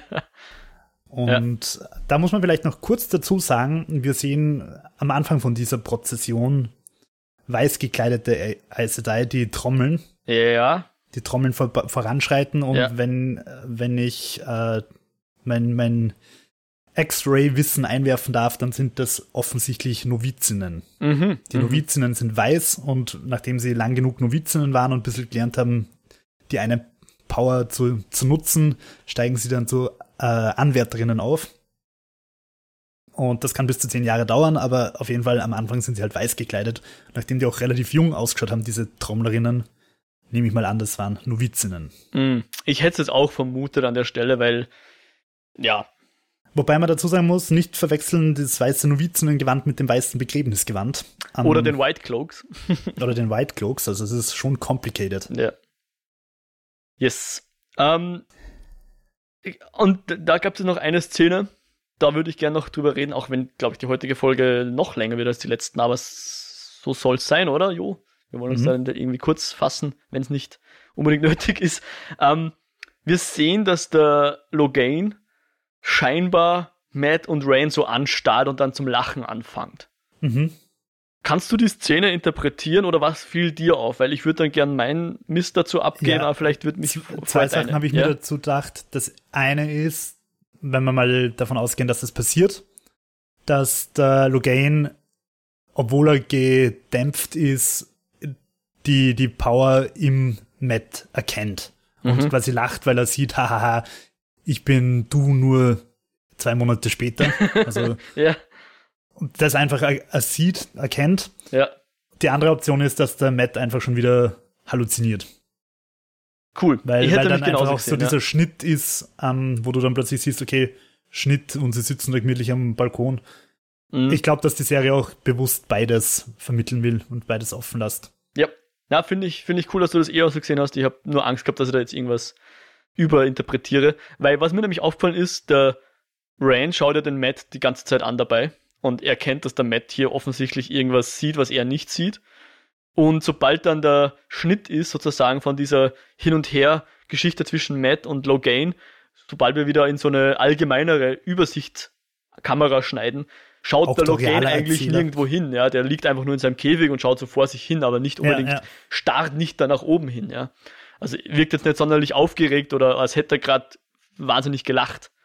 Ja. Also ich glaube, es ist schon suggeriert, dass das äh, irgendein was Im zwischen Matt und Logan ist oder nur im Matt drin steckt, genau. Und das ist halt ein Punkt, deswegen wollte ich eigentlich auch noch drüber reden. Dieser Unreliable Narrator, wie man es im Englischen sagt. Ich, ich habe geschaut, es gibt sogar eine Wikipedia-Seite für, für das sogenannte unzuverlässige Erzählen. Ähm, sprich, die Personen, die uns die Geschichte erzählen, wissen die Wahrheit nicht oder lügen oder wie auch immer. Aus irgendeinem Grund ähm, ist die Realität eine andere, als uns die, der oder die Erzähler äh, glauben lassen wollen. Ist ja im Endeffekt eigentlich in der, in der echten Realität immer so, weil Total. natürlich immer deine eigene Interpretation, deine eigene Sonnenbrillen Skibrillen rosa Perspektive drüber kommt. Ja. Über alles. Ganz kurz zum Unreliable äh, Erzähler. Ja. Das beste Beispiel dafür und das bisher großartigste in der Filmgeschichte ist bei Wolf of Wall Street. Da wird das so großartig zelebriert. Ganz am Anfang schon, er fährt irgendwie im roten Ferrari oder so und sagt, oder war er weiß? Und im nächsten Moment ist das Auto weiß. Und so geht es den ganzen Film durch. Großartig. Kann man super damit spielen. Ja. Und da habe ich auch noch ein schönes Wort gefunden auf dieser Wikipedia-Seite, nämlich den sogenannten homodiegetischen Erzähler. Also sprich, der Erzähler oder die Erzählerin sind Teil der Welt. Und das ist halt bei Wheel of Time, bei den Büchern, äh, genau so, dass du nämlich sehr viel eben aus der Perspektive oder ich glaube fast alles aus der Perspektive mehr oder weniger äh, einer Person erfährst, ja. Also es gibt Kapitel, die sind eher in der Rand-Perspektive oder in der Matt-Perspektive oder wo auch immer. Aber und nie dadurch, auktorial. Und dadurch hast du, Entschuldigung, wie? Nie auktorial. Also du hast, wenn's, wenn du gerade mit dem Rand unterwegs bist, weißt du nicht, was gerade die Egwin irgendwo anders denkt. Äh, bin mir jetzt nicht mehr sicher, könnte schon sein. Aber es ist sehr stark gezeichnet, sagen wir es mal so, ja. Du mhm. hast sehr oft den inneren Monolog oder die, die Gedanken von den Charakteren auch, dass sie denken, oh, Mädchen sind so doof, die kichern immer hinter meinem Rücken. Ja, ja aber, ich glaube, wir haben schon mal drüber geredet. Wenn du jetzt zum Beispiel zwei Charaktere hast, also sagen wir, äh, keine Ahnung, Rand und Egwin sind zusammen in einer Szene. Ja. Schaut der Erzähler dann in beide rein? Also hörst du die Gedanken äh, von nicht, beiden? Nein, nein, genau. Also wenn es also nicht der, der Erzähler Person entscheidet sich für eine Perspektive. Im, Im Großen und Ganzen ja. Es gibt vielleicht manchmal eine Person, die sagt, ihr seid beide falsch, ihr seid beide Trotteln, ja. Aber dann ist das wirklich eine Person, die das auch in der Welt sagt, ja. Ansonsten ja. hast du fast immer so ungefiltert die, unter Anführungszeichen, Wahrheit einer Person, ja. Und mhm. das ist halt super interessant. Das fand ich auch beim Lesen der Bücher super interessant, dass die Wahrheit irgendwo da draußen ist, aber nicht unbedingt das ist, was wir jetzt hier äh, sehen. Also es war nie wirklich so, dass man absichtlich falsche Hinweise bekommen hat, weil Suspense aufgebaut werden musste oder so. Aber du hast sehr schnell gemerkt, dass die Personen vielleicht denken, hier passiert was, obwohl man vielleicht sogar selber in dem Moment schon weiß, dass was anderes passiert. Oder wie auch immer, ja. Äh, okay. Äh, und an der Stelle können wir halt davon ausgehen, oder glaube ich, dürfen wir davon ausgehen, dass hier das sozusagen Mats POV ist, der hier glaubt, der falsche Drache lacht ihn aus oder lacht ihn an oder wird mit ihm verrückt und der Matt ist selber eigentlich schon am Rande des Wahnsinns oder irgendwie so oder wird hier von irgendeiner vielleicht, weiß ich nicht, streckt der falsche Drache irgendwelche Fühler aus, jetzt aus Matts Sicht gesprochen. Ja. ja. Ähm, und das finde ich schon interessant. Bringt mich aber wieder zum Punkt, dass ich nicht genau weiß, was man mit, mit, dem, mit dem Channel jetzt genau anfangen soll, dass man das sieht und wann man das sieht und wann nicht und so. Aber ja, für mich sind übrigens auch diese Weaves, ähm, ich hätte mir die auch gern ein bisschen stofflicher gewünscht und nicht so dieses klassische glowy glow Stuff. Ähm, ich bin einfach schon mal heilfroh, dass sie nicht lila sind. Ja. Wie in jedem Fantasy-Spiel. also ich finde nämlich, dass auch durchaus manche der, der CG-Effekte, auch zum Beispiel die, die Augen beim Parent vorher, dass die manchmal ein bisschen zu After Effectsig ausschauen, ja. Um es jetzt mal Ich finde, dass sie bei der Folge ein bisschen gespart haben. Ich glaube, ja. da. Vielleicht, ja. Naja, genau. So viel zum, zum Logain. Der ist halt jetzt hier in seinem Käfig. Den Käfig haben sie entweder neu angefordert oder wieder neuer, zusammengeflickt, aber den hat er letztes Mal eigentlich eingeschmolzen. Ähm, nach dieser Szene kommt eben der Loyal an und bringt die Nynaeve zum Rand und die beiden tauschen sich auch nochmal aus, so im Sinne von der, der Matt ist ich glaube, der Matt wird verrückt, weil er channeln kann, sagt halt der Rand zu Nynaeve. Und ist ihm unsicher, ob das eine gute Idee war, dass er ihn zur Moraine bzw. den Aes Sedai gebracht hat. Und die Nynaeve sagt also, na, Rand, du hast alles gut gemacht. Hast brav gemacht. Jetzt sind wir ja wieder gemeinsam und wenn dann Perrin und die Queen auch noch kommen, dann sind wir wieder die Two Rivers und dann können wir uns wieder gemeinsam gegen den Rest der Welt verschwören. Mhm. Und sie versucht Super. dann noch sie versucht dann auch so ein bisschen den Matt irgendwie zu heilen, aber der hat dann seinen Bilbo-Moment. Und sie sagt, okay, äh, er muss einfach schlafen. Ja, er muss schlafen. Eindeutig. und äh, erzählt dann aber auch noch eine Geschichte über über Egwene, die mit zehn Jahren, ich würde vermuten, sie hat Tetanus gehabt, oder? Also sie beschreibt die Krankheit so, als dass man sich. Knochenbrechfieber oder so. Ja, genau, irgendwie so einen Namen hat das und wo man sich quasi selber das Rückgrat bricht oder die Beine bricht, weil man so die Muskeln so, so krampfen und so. Und würde meinen Wunsch der Krampftetanus könnte das sein. Ich habe keine Ahnung, dafür ja. bin ich zu wenig in. Ähm, und die alte Wisdom wollte eigentlich der Egwene schon einen Tee geben, dass sie quasi sanft entschlafen kann. Sie einschläfern, brutal gesagt. Ja, und die Nynaeve wollte das aber nicht und die Egwene auch nicht, die gesagt hat, ich bin noch nicht bereit dafür. Mhm. Und die Nynaeve hat dann quasi, oder Egwene hat dann eine Nacht lang Nynaeves Hand gehalten und am nächsten Tag äh, war das Fieber gebrochen und nicht ihre, ihr Rückgrat. Ja.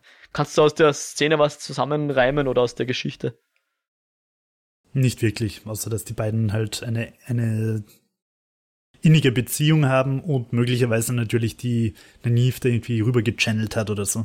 Unwissend. Zwinker, zwinker. Zwinker, zwinker. Ja. Also, dass sie da Gruppenheilung betrieben hat. Könnte durchaus sein, weil, genau, wir haben sie ja beim letzten Mal dabei erlebt, dass sie ein, weiß ich nicht, zehn Leute auf einmal geheilt hat. Von ziemlich schweren Verletzungen.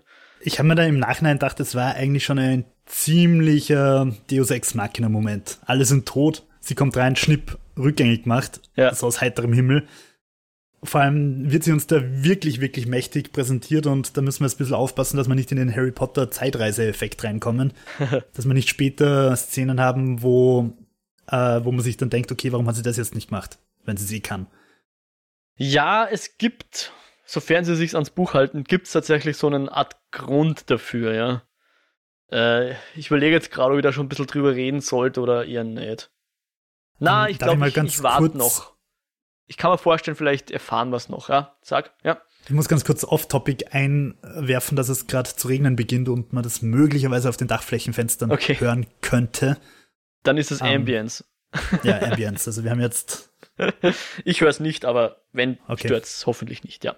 Ähm, ja, aber ich glaube, die, die äh, Questline, sage ich jetzt schon, die Geschichte um, um Rand und Matt an der Stelle und eben jetzt auch schon mit Nynaeve in Zusammenhang oder im Kontaktpunkt mit Nynaeve können wir jetzt hier abschließen und kommen jetzt zur Questline, wo wahrscheinlich, ich sag ja Questline, wie komme ich auf Questline? Zur Handlungs, zum Handlungsstrang rum um Moraine und Lan und eben Nynaeve, der vor allem gezeichnet ist durch die, durch die Folgen der, der, des Todes der Karenni. Mhm. Also auch diese Party und hier können wir nochmal kurz aufs Cold Opening reden. Am Ende der letzten Folge war ja die Schlacht geschlagen, der äh, False Dragon oder der Logain äh, ge gedämpft, gegentelt. Und Karenni war die einzige Aes Sedai, die das mit ihrem Leben bezahlen musste, weil sie sich äh, metaphorisch vor die äh, Leandrin geworfen hat oder einen, einen Weave geflochten hat, um die Leandrin zu beschützen und dabei ihr eigene, ihren eigenen Schutz aufgegeben hat und äh, von einem der Trümmer von der Axt vom Steppin getroffen wurde. Steppin war ihr Warder. Ihr Warder ist.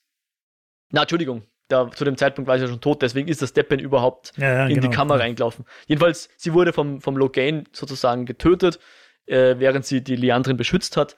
Steppin ist natürlich entsprechend auszuckt und wir haben dann noch eine Aes Sedai-Beerdigung gesehen, die auch die unter Anführungszeichen Feinde inkludiert hat. Also sprich diesen König von Gjelden, der die Armee des False Dragon angeführt hat oder die Armee vom Logain angeführt hat. Ja, ist mir auch aufgefallen und mir ist auch aufgefallen, dass die alle sehr schön kreisförmig wie ein Rad eingebettet werden. Mhm. Ähm, nicht sonderlich und, tief die Gräber, aber wer weiß, wie das. Und, und dann kriegen sie noch so nett die, die Kerzen auf den Bauch gestellt. Ja. Also nicht auf den Bauch, aber halt auf ihren Körper, Grabhügel ja. oder mhm. auf ihr Grab. Mhm. Ähm, was natürlich dann wieder an das Lichterfest aus Episode 1 erinnert. Mhm. Dass halt die Toten quasi mit den Lichtern irgendwie gelenkt und geleitet werden. Ja. Und das Licht ist ja sehr, sehr wichtig, haben wir ja schon bemerkt, so als Entität, als ich weiß nicht, ob das Gottheit zu bezeichnen falsch wäre, aber so als metaphysisches Überding ist das Licht ja, sehr wichtig. Ja, vor allem halt als Schwarz- und Weiß-Kontrast genau. zur Dunkelheit. Exakt, exakt, genau. Ja, und ähm, der Steppin führt dann auch tatsächlich diese Prozession an, die eben heimkehrt in den White Tower, ähm, führt das, das, äh, den leeren Sattel von der Carini auf dem Pferd in die Stadt mit den umgedrehten Wo die Stiefel noch drin stecken. Genau, mit den umgedrehten Stiefeln. Das habe ich irgendwo auf Twitter gelesen, ist wohl so ein, ähm, wie sagt man da, ein, ein, ein, ein Ehrzeichen für gefallene Offiziere in, im Militär oder irgendwie sowas. In, in Wirklichkeit, also ja, in, echt, in echt. Ja. Ah, spannend. Im Buch hätte ich es, glaube ich, jetzt nicht gelesen, aber weiß ich jetzt nicht. Kann sein, dass ich es vergessen habe. Ähm, jedenfalls hier sehr viele Rituale rund ums Trauern, rund ums ähm, ums, ums Abschied nehmen, um, um Leute zu beerdigen. Äh, Steppen ist jedenfalls gebrochen, ja, und sie reden halt auch drüber, wie es jetzt mit dem weitergeht. Irgendwie so, soll er jetzt ähm, zur Alana gehen irgendwie und aber ja. Ähm, also wir, wir wissen ja, die, die Warder und die Aes Sedai haben ein sehr, sehr enges Band. Ja. Und wenn jetzt die, und sie spüren auch ihre Emotionen und wahrscheinlich ist es nicht ganz angenehm, wenn du spürst, wie jemand stirbt oder yep. wie, wenn du den Tod spürst. Ja. Und ähm, ich bin jetzt nicht sicher, ob ich das jetzt wieder aus den Origins oder aus den Wikipedia-Einträgen, aus den X-Ray-Einträgen habe. Aber du hast als Warder halt, wenn du, also du wirst früher oder später halt sterben offenbar, wenn, wenn du, wenn dich diese Trauer halt einfach übermannt. Du hast keinen Lebenssinn mehr, wenn deine Aes Sedai stirbt. Und du hättest aber die Möglichkeit, wenn du dich halt an eine andere bindest. Genau. Um, um quasi diesen Platz wieder oder diesen, dieses Loch wieder diese aufzufüllen. Ja, diese Leere, danke, ja. genau. Genau. Das ist so diese Stepping-Geschichte, zu der werden wir sicher nochmal zurückkehren. Ähm, beim, bei der Ankunft im White Tower haben wir dann jedenfalls auch so ein bisschen unseren ersten Schritt in die Politik dieses, äh, dieses Turmes, ja, dieser Aes Sedai. Also die Nynaeve wohnt erstmal in den, in den Quartieren der Warder, weil dort sozusagen sie ein bisschen sicher ist vor den Aes Sedai, die sie zweifellos ähm, rekrutieren wollen. Ja. Also die, die Moraine redet dann später mit der Leandrin drüber, was für großartigen Preis da die Moraine jetzt angekarrt hat. Und sie redet jetzt nicht vom Dragon, sondern von der Nynaeve, die wohl super mächtig ist, so äh, soweit es Sedai betrifft. Und jeder will die quasi dann für sich gewinnen können, für ihre, für ihr Farbe. Aja. Genau, ja. Aja heißen diese Farben, ja. Also sprich, wird sie dann eine rote werden oder eben eine blaue, beziehungsweise äh, haben wir jetzt auch so über, über Kontexthinweise erfahren wir jetzt, dass die Gelben fürs Heilen zuständig sind. Ja. Und das ein passendes Aja sein könnte für die Nynaeve. Und ähm, wir erfahren auch in einem Gespräch zwischen Nynaeve und Moraine, ähm, das äh, nochmal was mit dem Blauen auf sich hat, weil nämlich die Moraine ihre sogenannten Eyes and Ears an jeden der Tore in der Stadt hat und sie wird sicher erfahren, ähm, wenn sie in die Stadt reinkommen, ja. Und fand ich ganz mhm. geil, dass dann die Naiv so ein bisschen durchschaudert, so, äh, ja, das mag sein, aber wirst du es mir auch sagen, ja. so ein bisschen das Bettler-Netzwerk wie bei Sherlock Holmes, oder? Wie die Eyes and Ears ausschauen, ich glaube, das wissen die wenigsten. Das ist, glaube ich, ein gut gehütetes Geheimnis und ich werde es auch als solches belassen. Ja. Ich wette, du weißt es nicht. In dem Fall, glaube ich, weiß ich es wirklich nicht. Ich überlege was. Es kommen dann naja. schon. Weiß ich jetzt nicht. Nein, ich weiß es wirklich nicht. Ja. Aber die Naive, Naive ist noch immer ein bisschen zickig. Ja. Und unwillig. Ja. Und sie geht dann, also sie schaut dann diese Statuen an und wir erfahren, dass diese Statuen stellvertretend für, all, für alle verstorbenen Warder da irgendwo dastehen. Mhm. Ähm, ja, passiert dann, sie redet dann noch kurz mit der, wie heißt die rote? Leandrin. Leandrin. Mhm. Die, ich weiß gar nicht mehr, worüber sie reden. Ja, ist dann ein bisschen spät, dass die Leandrin meint so, ja, hast du es endlich geschafft, dass der Moraine entkommen bist, so irgendwie. Ja, genau. Und da stellt der Moraine, dass sie die Nynaeve für sich einsperrt und, aber die hat dann, die Leandrin hat in dem Fall einen sehr interessanten Satz, finde ich. Ähm, sie sagt nämlich, dass Frauen zwar die, die eine Macht haben, aber die Macht trotzdem noch bei den Männern liegt in dieser ja. Welt, ja. Oder sie ja. kontrollieren noch immer die Welt. Und dass sie selten oder eigentlich nie äh, kleine Mädchen ähm, aufkommen lassen, die irgendwie Anzeichen zeigen, dass sie mächtiger werden könnten als irgendwelche Männer. Ja. Und ich, wie würdest du sagen, wird Liandrin hier so gezeichnet für, für dich? Na, mir kommt also ein bisschen vor, dass sie so. Als radikale Justice Warrioress. Ja, schon so ein bisschen. Und irgendwie so eben sehr, sehr männerhassend auch, was ja den Roten gern unterstellt wird. Ähm, und der, der, sie, sie wird dann, glaube ich, sogar mal gefragt, ob alle roten Männer hassen. Und sie sagt, manche Roten hassen sie. Also sie sagt nicht ich nicht. Ja. Sie sagt, manche haben nichts gegen Männer, aber offensichtlich genau, und wir erfahren auch, schon. dass die keine Worte haben, was natürlich auch klar ist, wenn sie die in Wirklichkeit hassen. Genau, also die Roten haben grundsätzlich keine Water. Ähm, und äh, ja, die, dass die, dass die Naiv eine Novizin wird, scheint jedenfalls äh, unausweichlich, ja. Also das, das bestätigt sowohl die Moraine der Nynaeve als auch die Leandrin der Moraine und so weiter.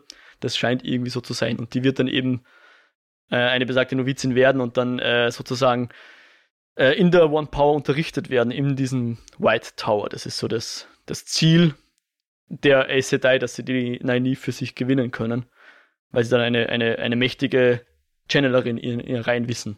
Ja. Ja, und Steppin kommt mal zu ihr noch ins Quartier und bittet sich einen Schlaftee. Zu Nynaeve, ja, genau. Mhm. Weil er halt psychisch nicht so ganz packt, dass seine Aes Sedai genau. gestorben ist. Und er erzählt ja hier dann Nynaeve, äh, er will diesen Schmerz gar nicht loswerden. Und wir erfahren aber Weil, später, warum ja. er sich trotzdem an, an Schlaftrank holen wird. Ähm, weil der, genau, der, der, der Schmerz ist das Einzige, was er noch hat von der Carini. Und an der Stelle sagt auch die Naiv, ja, äh, du wirst den Schmerz eh nicht loswerden, keine Angst so quasi. Der Schmerz wird immer bei dir bleiben. Also dürfte es in der Vergangenheit von der Naiv auch noch irgendjemanden geben, den sie mal verloren hatte. Jo. Ja. Es ist überhaupt, mir kommt vor, ähm, dieses Ereignis, dass hier eine Aes Sedai gestorben ist und ihr Warder das überlebt hat, ist auch etwas, was zwischen Lan und Moraine hängt. Und sie immer mal wieder so sehr bedeutungsschwangere Blicke austauschen, so im Sinne von, was, wenn uns das passiert oder irgendwie sowas. Ja. Wir haben ja auch diese Szene, wo Lan versucht, den Steppin irgendwie zu trösten und der Steppin sagt so, heute Goschen, reden wir weiter, wenn deine gestorben ist. Ja. Nicht in den Worten, aber ja, that's the gist of it, ja. aber, aber Lan, und das fand ich ja schön an der Folge, dass hier die ganzen ach so harten Warrior, die halt natürlich Krieger sind, ähm, dass die hier auch Zärtlichkeit zeigen oder Achtsamkeit zeigen, ja, dass sich die um den äh, Steppin kümmern. Also sie reden irgendwie so scherzhaft drüber, dass, dass er jetzt dann auch zu Elena kommt und äh, ob er schon mal was mit der Mann gehabt hat, weil das könnte ja sein, dass das dann kommt. Ja, glaubst die wollen die überhaupt? Ja sicher, was ist da nicht zum Wollen und so hin und her. Sie, sie scherzen natürlich über ihre Trauer so ein bisschen hinweg, aber man merkt schon, dass da wirklich äh, eine echte ja, echtes Aufeinanderachten ist, ja, dass die, dass, dass der Lane wirklich schauen möchte, dass es dem Steppin besser geht und er nicht einfach nur irgendwie rumwitzelt, weil er nicht besser weiß, was zum Dorn ist. Ja. In dieser einen Szene eben, wo, wo er ihn trösten will und er sagt dann, ja, lass mich in Ruhe, reden wir weiter, wenn die Moraine gestorben ist. Da legt der Lan dann einfach nur so seine Hand auf seine Schulter mhm. und die Szene habe ich total schön und ja, geradezu berührend eigentlich gefunden, mhm. weil sie erstens finde ich überhaupt nicht kitschig war. Ja. Das, und das musste mal hinkriegen, so eine Szene ja. unkitschig zu filmen. Ja. Und zweitens, ähm, weil es reif war. Also, wenn mich also anpitcht, dann sage ich halt, ja, oder dann geh halt scheißen, dann heul halt rum, wenn's meinen Trost Ich wollte ja nur helfen, ja. Mhm. Genau, ich wollte nur helfen. Aber er, er sieht, dass er gerade angegriffen wird und kann diesen Angriff, also diesen verbalen Angriff, aber einfach annehmen und trotzdem für seinen Freund da sein. Und das war, hat mir echt gut gefallen, war echt schön. Mhm. Und auch schön inszeniert. Ja, finde ja. Und später beschließt dann halt auch die, die, die Nacht beim, beim Steppen zu verbringen, um ihm quasi zur Seite zu stehen und halt auch auf ihn aufzupassen, dass, dass, dass sich das Steppen eben nicht irgendwas antut. Und ich fand diese ganze, ich fand das alles sehr aufwendig, so rein in, in, in Screen Time sehr aufwendig eingeführt und Mhm. Steppin geht zu einer Neve, hat da ein langes Gespräch oder relativ langes Gespräch. Steppin und die anderen drei Warders, also auch der Maxim und der Yvonne, reden miteinander und trösten ihn. Äh, Lan redet mit der Moraine drüber und geht dann zum Steppin.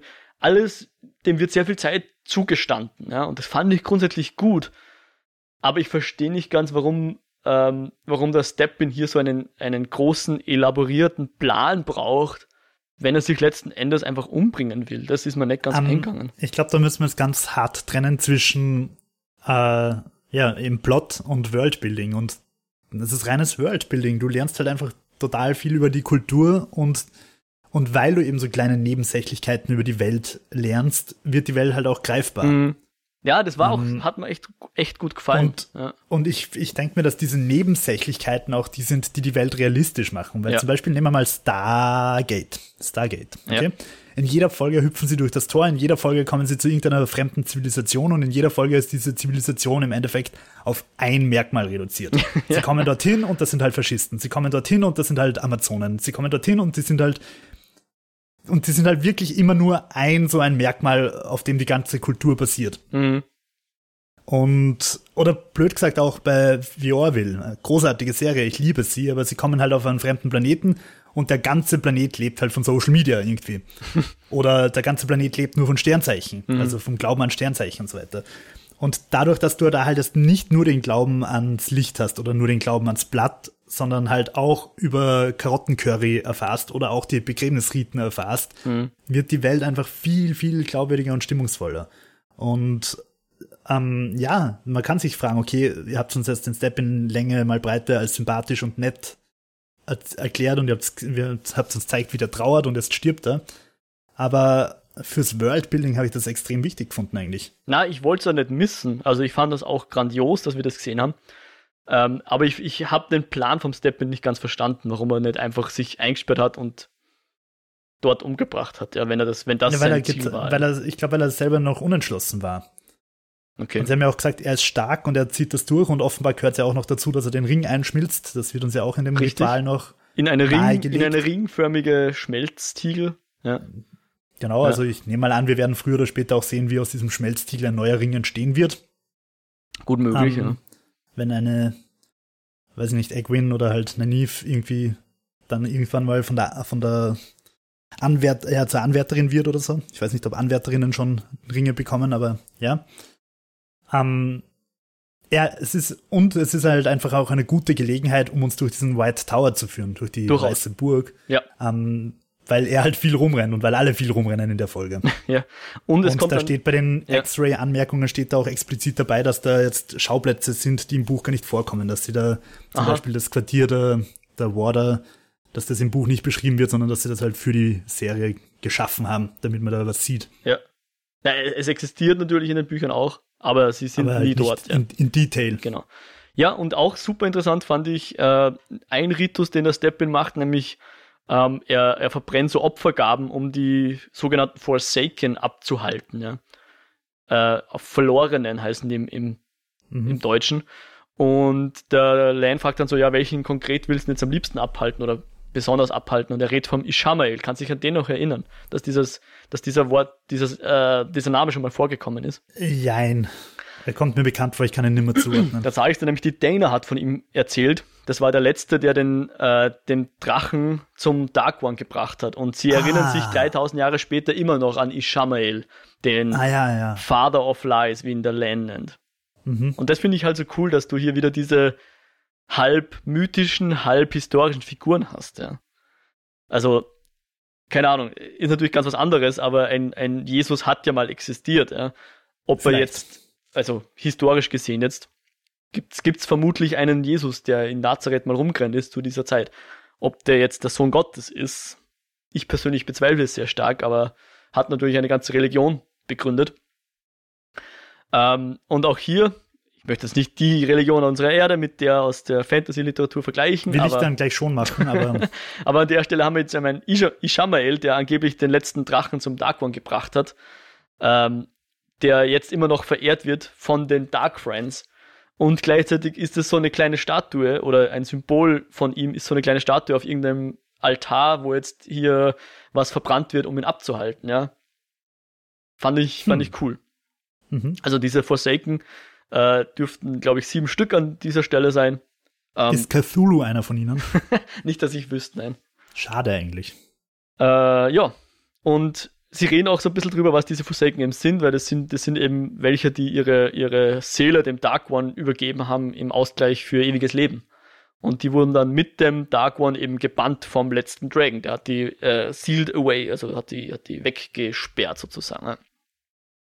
Ja, ähm, ich würde gern kurz bei Religion bleiben. Nämlich mir ist einfach aufgefallen, dass eine von den Aes Sedai, eine rote, glaube ich, ein Kopftuch tragt. Ja, und das finde ich einerseits fantastisch, zwecks äh, Repräsentanz, ähm, ja, zweck, äh, ja, einfach Diversity. Andererseits frage ich mich halt wieder, passt das in eine Kultur, wo sie halt alle eigentlich ans Licht glauben, aber ich denke ja, weil man sieht ja auch zum Beispiel beim Lan dieses Ritual, der macht ja dieses Ritual aus seiner alten Welt. Mhm. Wir sehen da jetzt, wie Stepin die Forsaken verscheucht mit Rauch, also räuchert mehr oder weniger. Und es kann natürlich gut sein, dass auch äh, solche Traditionen irgendwie in diese neue Welt und in diese neue Mythologie übernommen worden sind. Ja, ich habe es trotzdem einfach ein spannendes mhm, Detail gefunden. Durchaus. Und was mich da jetzt wirklich interessieren wird, äh, wie Muslime darüber denken würden. Ich weiß nicht, äh, wie groß die Zielgruppe im arabischen Raum ist für Wheel of Time. Ich glaube, es gibt tatsächlich eine arabische Übersetzung. Also es gibt, glaube ich, 13 Sprachen oder so auf Amazon, die haben wirklich fleißig übersetzt. Von der Serie jetzt, ich, nicht von den Büchern, ja. sondern okay. Und ich bilde mir ein, dass Arabisch dabei ist, ohne Garantie jetzt aber. Und es würde mich tatsächlich interessieren, wie die diese Repräsentation wahrnehmen. Ob die einfach finden, es ist aufgesetzt, ob die das cool finden, ähm, ja. ob die sagen, ja, hallo, das widerspricht eigentlich komplett unserem Glauben. Wir glauben nicht an das Licht, sondern an Allah. Ich habe keine Ahnung. Äh, ja. Mhm. Sollte je irgendjemand aus dem Kulturkreis ähm, oder der sich dieser Religion zugehörig fühlt, das hören, würde mich die Meinung sehr interessieren. Mhm. Nur um jetzt kurz mal in Seriensprache zu antworten, es muss ja auch nicht sein, dass die an irgendwas Spezielles glaubt. Vielleicht ist es einfach nur ein Gewandstück für sie. Und aus ihrem, dort, wo sie herkommt, weil wir wissen ja, dass alle nach Tavalon kommen, wenn sie als Sedai werden wollen, ganz egal woher. War ja auch die, die letzte Wisdom von den Two Rivers, wollte ja auch nach Tavalon gehen, drei Monate lang hingegangen, wurde abgewiesen. Aber die kommen ja aus der ganzen Welt dorthin und vielleicht kleidet man sich dort einfach so und es hat vielleicht für sie gar keine tiefere Bedeutung. Könnte auch sein. Ja, kann natürlich auch sein. Ja, ähm, dann haben wir noch ein Gespräch zwischen Alana und Moraine in Moraines Zimmer, das, wie sie auch bemerkt, also die Alana bemerkt, sehr karg ist, weil sie ja eh nie da ist. Die ist wohl immer unterwegs oder fast immer unterwegs, seit Jahren schon ähm, hast du eine Idee, was sie da immer macht? Oder wissen wir es eh, was sie da immer macht? Ah, ich weiß es gerade nicht mehr. Naja, ich, ich glaube, es ist nicht ein Spoiler, weil es, wir, wir lernen sie kennen. Sie sucht halt in dem Fall unsere, unsere vier äh, Two Rivers Kinder. Und das hat sie ja schon seit Jahren gemacht. Wäre jetzt, glaube ich, meine Interpretation dieser Ach so, Szene. so was das ja. meinte. Ich habe deine Frage nicht ganz verstanden. Ja, ja das hätte ich auch so interpretiert, ja. dass sie halt seit 20 Jahren herumreist und Dragons sucht. Genau. Aber offensichtlich wissen das die anderen nicht. Ja, aber wir haben halt auch gehört, dass das alles so ein bisschen Game of Thrones, Ziki-Zaki. Genau, die äh, Tower Politics. ist ja, genau. Und da, da erzählt uns auch die Elena noch mehr dazu, weil sie sagt so quasi, äh, die, die, die Emmeline, die wir jetzt auch mit Namen kennenlernen, nämlich Swan Sanche, Siwan geschrieben, ähm, die kommt demnächst aus Kemlin zurück und wird dann die Halle zu sich zitieren, also die Hall. Ähm, wegen dem Logain und da müssen sie quasi Rede und Antwort stehen und äh, angeblich soll Blut vergossen werden. Also ich nehme an, metaphorisch. Irgendjemand soll metaphorisch den Kopf hinhalten. Und so wie es die Elena präsentiert, äh, scheint die Emmeline nicht allzu gut auf Moraine zu sprechen zu sein. Weil sie sagt dann, hey, du hast, bist zwar nie da und hast trotzdem zwei mächtige Feindinnen. Ich nehme an, sie redet von Leandrin und der Emmeline sieht, ja. oder? Die beiden. Ja. Und sie waren sie auch so ein bisschen vor, wenn du jemals Emmeline werden wolltest, äh, Leandrin hat jetzt auch gerade viel Einfluss oder sammelt gerade viel Einfluss. Also sie redet von Strength, in dem Fall glaube ich meinen sie nicht die Channeling Strength, sondern ähm, den Einfluss ja. in, in, der Politik hier, ja. Politischen Einfluss, ja. Genau. Politische Stärke. Wobei die Moraine auch meint, sie will gar nicht Emmeline werden, ja. Ähm, dazu, wir können danach nochmal kurz drüber reden, es gibt wirklich ein sehr informatives 3 Minuten 55 Video oder so in diesen Origins eben, wo, wo ein bisschen so die Machtverhältnisse im Turm erklärt werden, die Emmeline und so weiter, die Hall. Mhm. Das, ja, kann man nachher nochmal kurz drüber reden. Mhm. Mhm. Yep. Und nachdem Elena dann wieder geht, die übrigens den Anstand hatte, sich die Schuhe auszuziehen, bevor sie sich aufs Bett gesetzt hat, im Gegensatz zu Moraine, die einfach mit Schuhen im Bett sitzt, furchtbar, ähm, schaut dann die, steht dann die Moraine auf und geht zu einem der wenigen Dekostücke an ihrer Wand. Äh, äh, ganz kurz, ich finde das immer so, gerade auch so bei so Komödien, so American Pie oder irgendwelche Seth Rogen Sachen oder so, wenn da irgendwer ins Zimmer kommt und sich dann halt einfach so mit Schuhen ins Bett wirft. ähm, so einfach oben drauf. Das passiert total oft und ich frage mich einfach, machen Amerikaner das so oder ist das halt, weil dies, der Film einfach sich nicht die Zeit nimmt zu zeigen, wie die Leute Schuhe an und ausziehen? Ich glaube, die Amis ziehen in der Wohnung selten ihre Schuhe aus oder nicht so oft wie wir.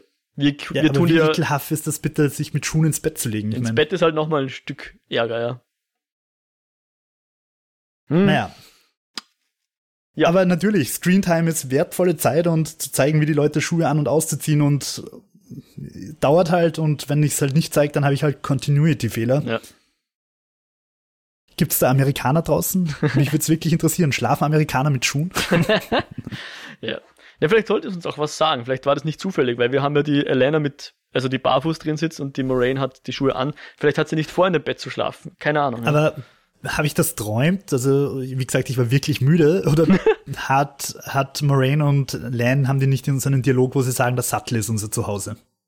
Ja, ja, doch. Sie reden drüber. Doch, den gibt es den Dialog, oder? Ja, ja, den gibt es ganz am Anfang, wie sie zum ersten Mal nach Tavalon reiten. Oder ja, das heißt, schon dort sind, sagt, ja, welcome ihr Bett home. einfach wirklich bedeutungslos für sie. Ja, es wirkt ganz so, ja. Sie sagt irgendwie sowas im Sinne von, na, sie, sie unterstellt dem Land, dass er Tavalon immer noch sein Zuhause nennt. Und dann sagt er, ja, ist nicht dein Zuhause. Sie sagt, na, na, der Sattel und äh, deine Freundschaft. Genau, dieser, dieser Scrumpy Man, dieser da, der ist, das ist mein Zuhause, ja. Und dann geht sie zu so einem komischen, weiß ich nicht, Objekt und macht ein Türtel auf und da ist ein Bild drin von jemandem, der durch ein anderes Türtel durch ein Fenster schaut. Ich habe das Bild ehrlicherweise nicht klar genug gesehen. Ähm, ich war mir nicht sicher, ob das nicht so ein, so ein Heiligenbild ist aus unserer, aus unserer Welt, also so eine Ikone oder so. Aha. Das so hätte ich interpretiert, aber ich habe ich hab das Motiv wirklich nicht genau erkannt. Hm. Also war das so ein, so ein Bild im Bild im Bild oder was? ich mache hier jetzt einfach mal den, schauen wir mal, äh, ob ich es jetzt weiß oder nicht weiß oder ob. Na, weil du gerade irgendwas gesagt hast von einem, von einem. Also das, das Motiv war, war so ein bisschen, ja, also ein, äh, es schaut so ein bisschen aus, als hättest du von jemandem ein Bild gemacht, der aus dem Fenster schaut, ja. Und das dann in, okay. ein, in ein Zimmer gehangen. Okay. Vielleicht ist es sogar dasselbe Zimmer, ich weiß es jetzt in dem Fall wirklich nicht. Aber was es damit auf sich hat, bin ich gespannt, ob, man, ob, ob das noch irgendwie eine. Es, sie inszenieren so, als hätte es noch eine Bedeutung. Ich bin ja, gespannt. Also, aber du hast jetzt kein Buchwissen, dass da noch. Ah, Mo ist wieder der Terrakotta-Krieger. Ich bin der Terrakotta-Krieger, genau. okay. Und ich glaube, den Abschluss dieser äh, Episode bildet dann auch das letzte Trauerritual. Also wir haben am Anfang ein Trauerritual, wo sie die Kereni beerdigen und die anderen und hier haben wir ein Ritual, wo sie dem Step in die letzte Ehre erweisen, ein ganz anderes Ritual. Das mir auch schon wieder richtig, richtig gut gefallen hat. Weil, weil ich es auch wieder nicht als kitschig oder schundig oder trivial empfunden habe, sondern als äh, in der Welt, wie sie uns bisher gezeigt worden ist, nachvollziehbar und plausibel. Wenn ich das so interpretieren darf, es sind alle da, es sind auch Aes Sedai da, alle haben weißes Gewand wie uns X-Ray sagt, ist es anders im Buch. Im Buch haben sie beim Trauern trotzdem ihre Farben an. Naja. Und in, in der Serie haben sie es irgendwie so gemacht, dass halt alle Trauernden weiß tragen. Ja. Ähm, und einer, Lan, wahrscheinlich weil er ein guter Freund von Steppin ist, wird auserkoren, um quasi die Trauer für alle so katharsisch nach außen zu tragen. Also er darf ähm, in die Mitte gehen, alle anderen sind wie die amerikanischen Drill Sergeants im Kreis und klopfen trommeln einen, einen, einen Wolf of Wall Street Rhythmus auf ihre Brust. und, und bringen. Wir haben hier Kehlkopfgesang noch dabei. Kehlkopfgesang, ja, ganz wichtig. Liebe Grüße an die mongolische Band The Who. Um, coole Band, googelt's. Um, und ja, genau, Lan greift den toten Steppen an und darf irgendwie die Trauer für alle stellvertretend so rauslassen. Mhm. Oder? So habe ich es interpretiert. So hätte ich es auch interpretiert. Das ist Weil etwas die anderen sind ja alle nicht am Trauern, ja. sondern er, er ist der, der repräsentative Trauerrand. Hätte ich auch so verstanden, genau. Weil, weil der, der, die Person, die das Ritual so anführt, Entschuldigung, die sagt ihm auch irgendwie sowas, sondern gibt ihm so einen Auftrag. So, jetzt habe ich irgendwas im. ich entschuldige mich. Let it go, Mo. Es ist alles live hier, ja. Äh, nur ganz kurz. Ich glaube, wir haben noch nicht erwähnt, dass eben während Lane gedruckt wurde, hat sich dann das Deppin tatsächlich umgebracht vor dieser Statue. So ein Seppuku Harakiri äh, genau, ja. gemacht. Ähm, ich war in dem Moment kurz erschrocken, ob er vielleicht jemanden anders umbringen wollte. Aber ich glaube, es, es war schon eindeutig ein Selbstmord und er hat nur den Lane ähm, äh, betäubt, dass der nicht Hilfe holen kann, weil natürlich eine Sedai theoretisch auch von sehr schweren Verwundungen wieder heilen hätte können, wie wir ja bei der, ja. Neve gesehen haben. So, Entschuldigung, aber dann kommt es eben zu dieser Beerdigung oder zu diesem Ritual vielmehr in die Erde. Ich weiß nicht, ob sie ihn in die Erde geben, keine Ahnung. Es kommt nicht mehr vor.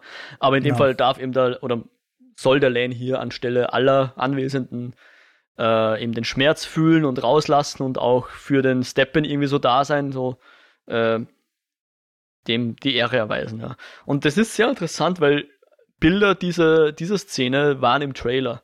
Und da haben sich Buchleute so zu einem gewissen Grad dran gerieben, weil der Trailer hat impliziert, es stirbt eine Aes Sedai und dann ist Moraine so traurig, dass dann auch Lan zum Schreien anfängt. Das war so die Interpretation, die man vom Trailer ableiten konnte, wenn man wollte. Okay. Und die Leute gesagt, Lan ist so stoisch, selbst wenn Moraine, also Moraine schreit ja nicht, Moraine steht da und, und weint stumm, mhm. dass sie das out of character gefunden haben, dass der Lan hier so extrem emotional ist. Und ich fand das sehr geil, dass sie hier so ein bisschen einen, äh, den Buchlesern auch jetzt ausgewischt haben. Weil ich finde schon, meine Meinung ist, dass diese Szene sehr wohl rechtfertigt, warum ein Lan hier etwas exaltierter handelt, etwas ja. extrovertierter handelt. Warum er hier schreit, warum er hier ergriffen ist, weil er halt hier Teil eines Rituals ist. Selbst wenn er, und ich, ja. ich traue ihm auch zu, dass er selber, auch wenn er sonst sehr stoisch ist, was jetzt in der Serie ein bisschen weniger ist als im Buch, aber er ist doch eher, wird doch eher als stoisch gezeigt, ja. Äh, nicht unbedingt so ein typischer Gleeman, würde ich meinen. äh, mhm. Dass er hier in dieser Szene eben seinen Schmerz rauslässt, weil es einfach das, weil es hier angebracht ist, ja. Ja. Und, und äh, was man ja, noch also dazu interpretieren kann. Als Nicht-Kenner des Buchs habe ich es durchaus stimmungsvoll ja. gefunden. Ich, ich habe mir auch gedacht, also wenn Lander jetzt nicht der, der Trauerführer wäre, sondern halt im Kreis stehen würde, würde er auch nicht laut weinen, aber so ist es einfach seine Aufgabe, für alle den Schmerz rauszulassen. Mhm. Also den, den, vielleicht auch ein bisschen zu channeln quasi, die, die Energie und die Trauer. Kanalisieren, nicht im Sinne ja, von genau, Macht, ja. sondern ja.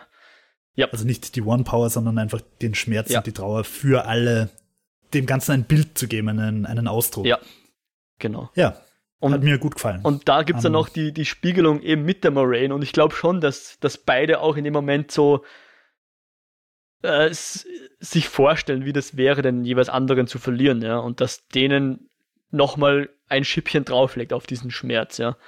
So eine projizierte, wie wäre das Schmerz und, und selbst Nynaeve, die doch relativ unbeteiligt ist, oder zumindest die, die Leute alle noch nicht so lange kennt, ja, ein, ein gutes Monat kennen sie die Leute jetzt. Auch die steht da dann im Hintergrund dabei und, und ist auch ergriffen. Das fand ich auch sehr gut, dass hier so, mhm. so ein gewisses passives von der Situation Ergriffenheit und äh, ja. auch Teil dieser Situation war. Gut, dann sind wir mit den Handlungen durch, oder? Ja.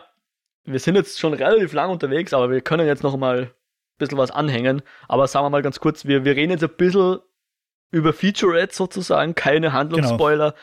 aber vielleicht ist das für die, die oder den einen oder anderen schon zu tiefgehend. Ähm, also, ja.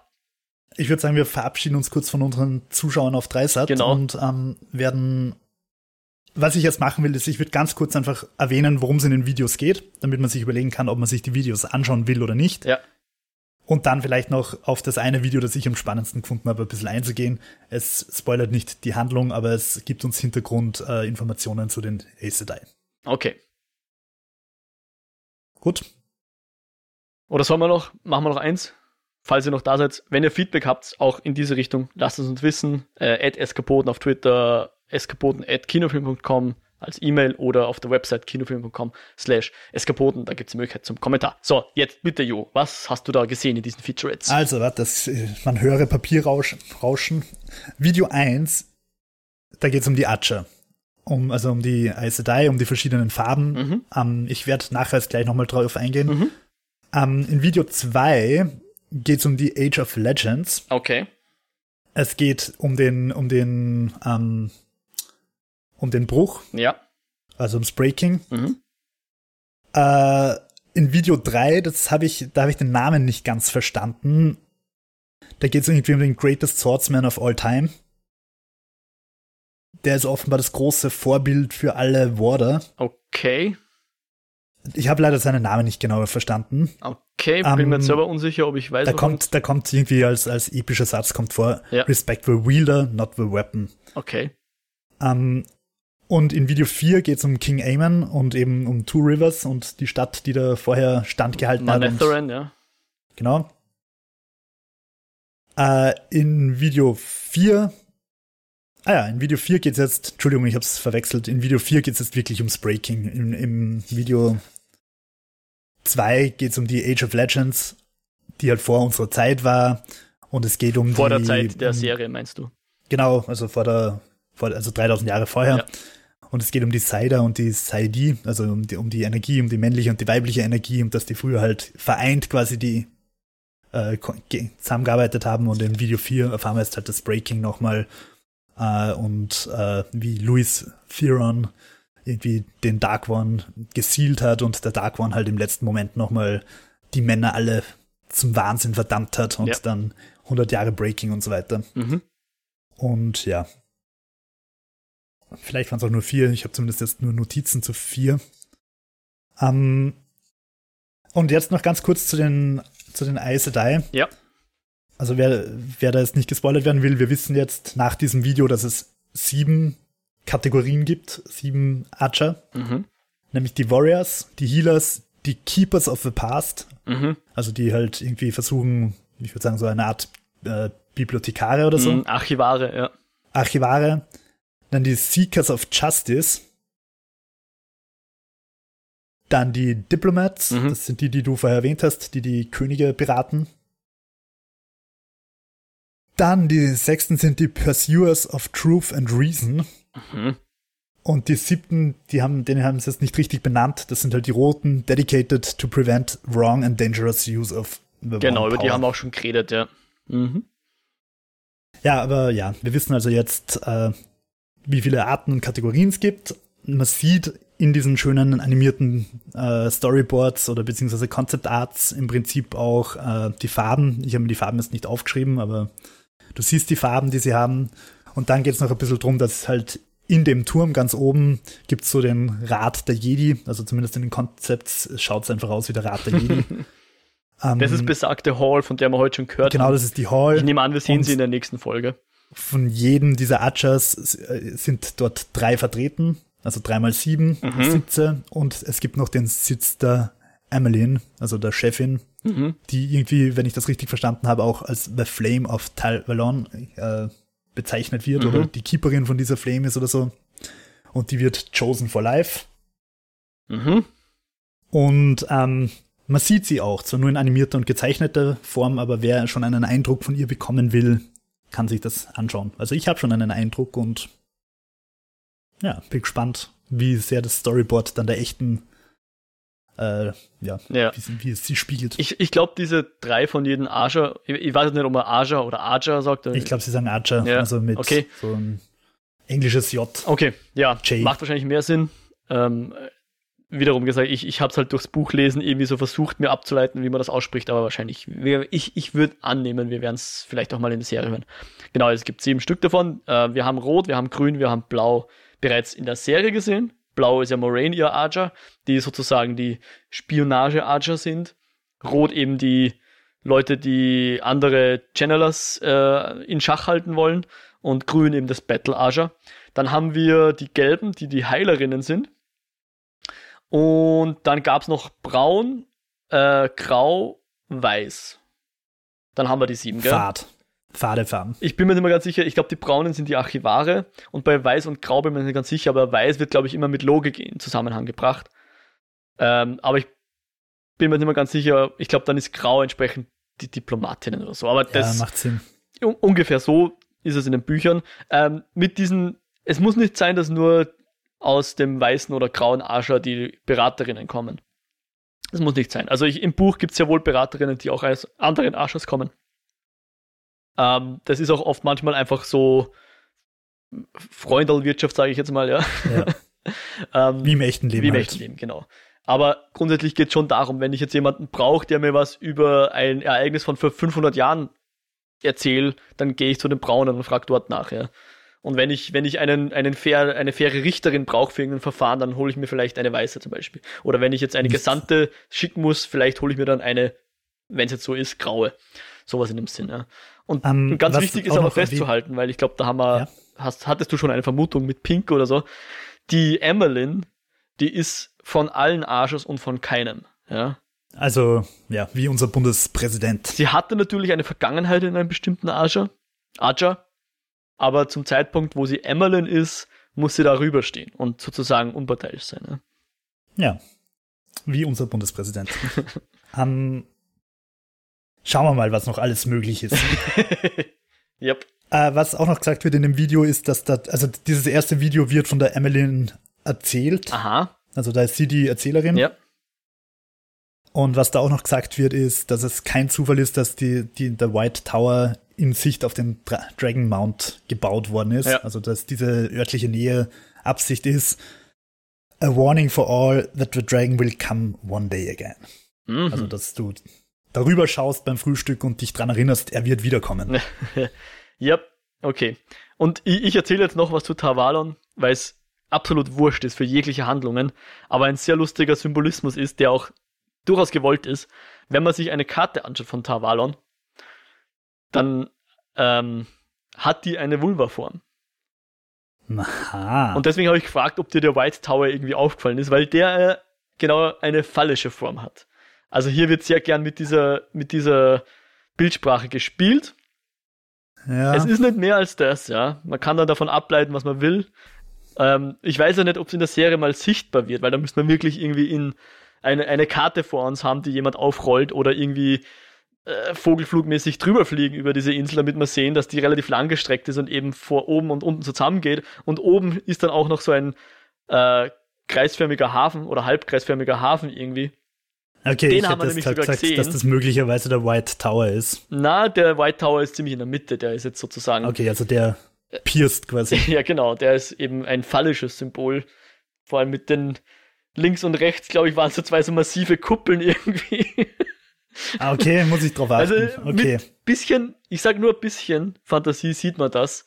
Man braucht nicht sehr viel Fantasie und es ist durchaus, okay. vor allem die, die Vulva-Form ist anscheinend auch vom Robert Jordan so bestätigt worden. Ja, ja also generell, also dass, dass äh, Sex eine gewisse Rolle spielt, ja. also ich meine, das äh, Geschlecht, das englische Sex, Geschlecht und nicht der Akt. Ähm, ja, ich bin einfach nach wie vor gespannt, ob es bei dieser binären Sichtweise ja, bleibt oder ob es ein bisschen moderner wird. Ja, ich, ich glaube, ich traue mich so viel verraten, dass der Robert Jordan natürlich äh, sehr binär alles aufgebaut ja, hat. Ja. Das ist, glaube ich, schon ersichtlich. Ist, ja. sicher, ist ihm sicher nicht vorzuwerfen, sondern halt auch, er ist halt auch ein Kind seiner Zeit. Und genau, er war halt auch in den 90er Jahren schon kein junger Mann mehr, der irgendwie noch. ich könnte mir halt vorstellen, dass sie dann irgendwann halt, was weiß ich, Transgender irgendwo auftreten lassen und das Internet dann wieder austicken wird, dass sich halt irgendeine Figur, die im Buch klar männlich oder weiblich ist, im Film, also in der Serie dann halt ein bisschen äh, diverser oder halt äh, nicht ganz so binär darstellen. Ja. Und das Internet dann einen Aufstand macht, weil das geht ja gar nicht. Um, du redest jetzt voller Sarkasmus, wohlgemerkt, nur dass das klar ist. Ich rede voller Sarkasmus und weil ich das vor allem einfach auch gerade bei der Cowboy Bebop-Debatte in allen Anime-Gruppen auf Facebook unerträglich finde, was, was wie engstirnig und deppert die Leute alle miteinander sind. Ähm, naja, aber das ist ein anderes Thema. Ich bin einfach gespannt, ob sich die Serie dann noch ein bisschen traut, ein bisschen moderner zu werden oder bei diesem binären Bild bleibt. Mhm.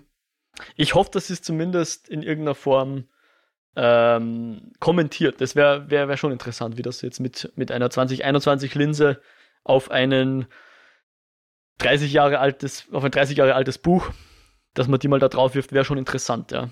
Bin, ja, bin auch weil, gespannt. Weil irgendwie diese, dieser, was mir irre getaugt hat, einfach weil es so wunderschön unhomophob war, war dieser Dialog zwischen Dana und Rand, mhm. wo sie einfach sagt, hey, seid ihr zusammen und er sagt, ha, ich würde doch einen viel besseren kriegen. Aber er sagt nicht irgendwie Web Frikaki oder so, ja. sondern er, er nimmt einfach und, und reagiert völlig so, als wäre es das Normalste auf der Welt. Und so soll es halt einfach im 21. Jahrhundert sein. Und wir haben schon öfter drüber geredet, Netflix macht das sehr vorbildhaft, meiner Meinung nach, dieses Inkludieren, ohne groß zu thematisieren. Ja. Und ja, schauen wir mal, wo uns Wheel of Time dahin führen wird. Genau. Ja, voll. Ich bin auch gespannt. Ähm, es gibt einen Charakter, der noch nicht vorgekommen ist in der Serie, der, glaube ich, in der Serie vorkommen wird, der im Buch schon vorgekommen wäre, der möglicherweise ein bisschen in die Kerbe reinschlägt zumindest Thema nicht binär, was man mhm. heutzutage queer nennen würde, würde ich meinen. Was natürlich das Wort queer kommt im Buch natürlich nie vor, aber es wird so impliziert in die Richtung. Bin ich gespannt, was sie mit dem Charakter machen werden. Äh, ich finde es halt auch fast ein bisschen gefährlich, wenn wir bei dem Binären bleiben, weil dann halt echt so eine Männer gegen Frauen ja, Ding irgendwie draus voll. wird. Und das ist, finde ich, halt einfach echt nicht mehr zeitgemäß. Na, und es war auch das, was mich am Buchlesen immer ein bisschen, habe ich glaube ich eh schon mal er erklärt, ja. so der, der Blick unserer naiven Jünglinge und der naiven jungen Frauen aufeinander ugh, war natürlich ja. in Character, weil das natürlich alles Bauerntölpeln sind, oder nichts gegen Bauern, Landeier, wie auch immer man das jetzt nennen will. Ich, ich darf das sagen als Landei sozusagen. Ähm, aufeinander. Aber es hat, ja. es, ich fand es anstrengend im Buch auch, ja. Auch wenn es absichtlich überhöht war, vielleicht, ja. Was ja Gott sei Dank die Serie eh nicht macht, ja. Also Lan und äh, Lan sage ich schon, Rand und Green und Matt und so, die sind nicht unbedingt so wie jetzt die Charaktere äh, in den Büchern eins zu eins. Ja. ja, aber so, jetzt haben wir, glaube ich, wirklich Sendungs ja. Sendungsrekord hier aufgestellt. eine Stunde 47. Genau, ein bisschen was wird noch weggeschnitten vor vorne, wo wir uns noch begrüßt haben, bevor wir überhaupt die Aufnahme gestartet haben. Aber, äh, bevor wir überhaupt die, ja. die Folge auf. Aber ja, es wird auf jeden Fall eine Stunde dreiviertel sein. Äh, an der Stelle danken wir euch fürs Dabeibleiben. Wir hoffen, es hat euch gefallen und auch in dieser Länge nicht gelangweilt. Aber natürlich, wie vorher schon erwähnt, sind wir für Feedback offen und hören das gerne. Könnt uns anschreiben. Nochmal eskapoden.kinofilm.com, at eskapoden oder auf der Website kinofilm.com slash eskapoden. Ansonsten natürlich althergebrachte Weise, wie man uns Feedback geben kann, sind natürlich Reviews und Sternebewertungen und was nicht alles geht auf den Plattformen. Spotify und Apple Podcasts, wo wir uns auf jeden Fall auch über Abos freuen. Und sonst über RSS-Feed, Abos natürlich gern gesehen und persönliche Weiterempfehlungen an Freunde und Freundinnen. Ich glaube, jetzt habe ich alles. Äh, ganz kurz noch, Jo, wo findet man dich im Internet?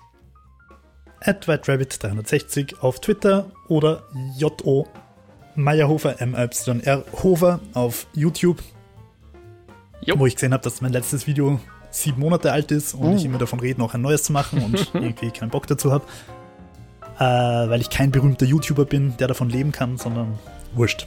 Mo, wo finde ich dich? Ich bin auf Twitter at Modriak, Modriak mit einem CWCs am Ende und ansonsten im Lichtspielcast zu hören, äh, wer noch mehr von mir hören will. Jupp, an dieser Stelle sagen wir, wir hören uns hoffentlich nächste Woche wieder. Passt auf euch auf ähm, und wir sehen uns dann und hören uns dann wieder. Ciao, ciao. Gruß, Kuss und Bussi aufs Bauchi.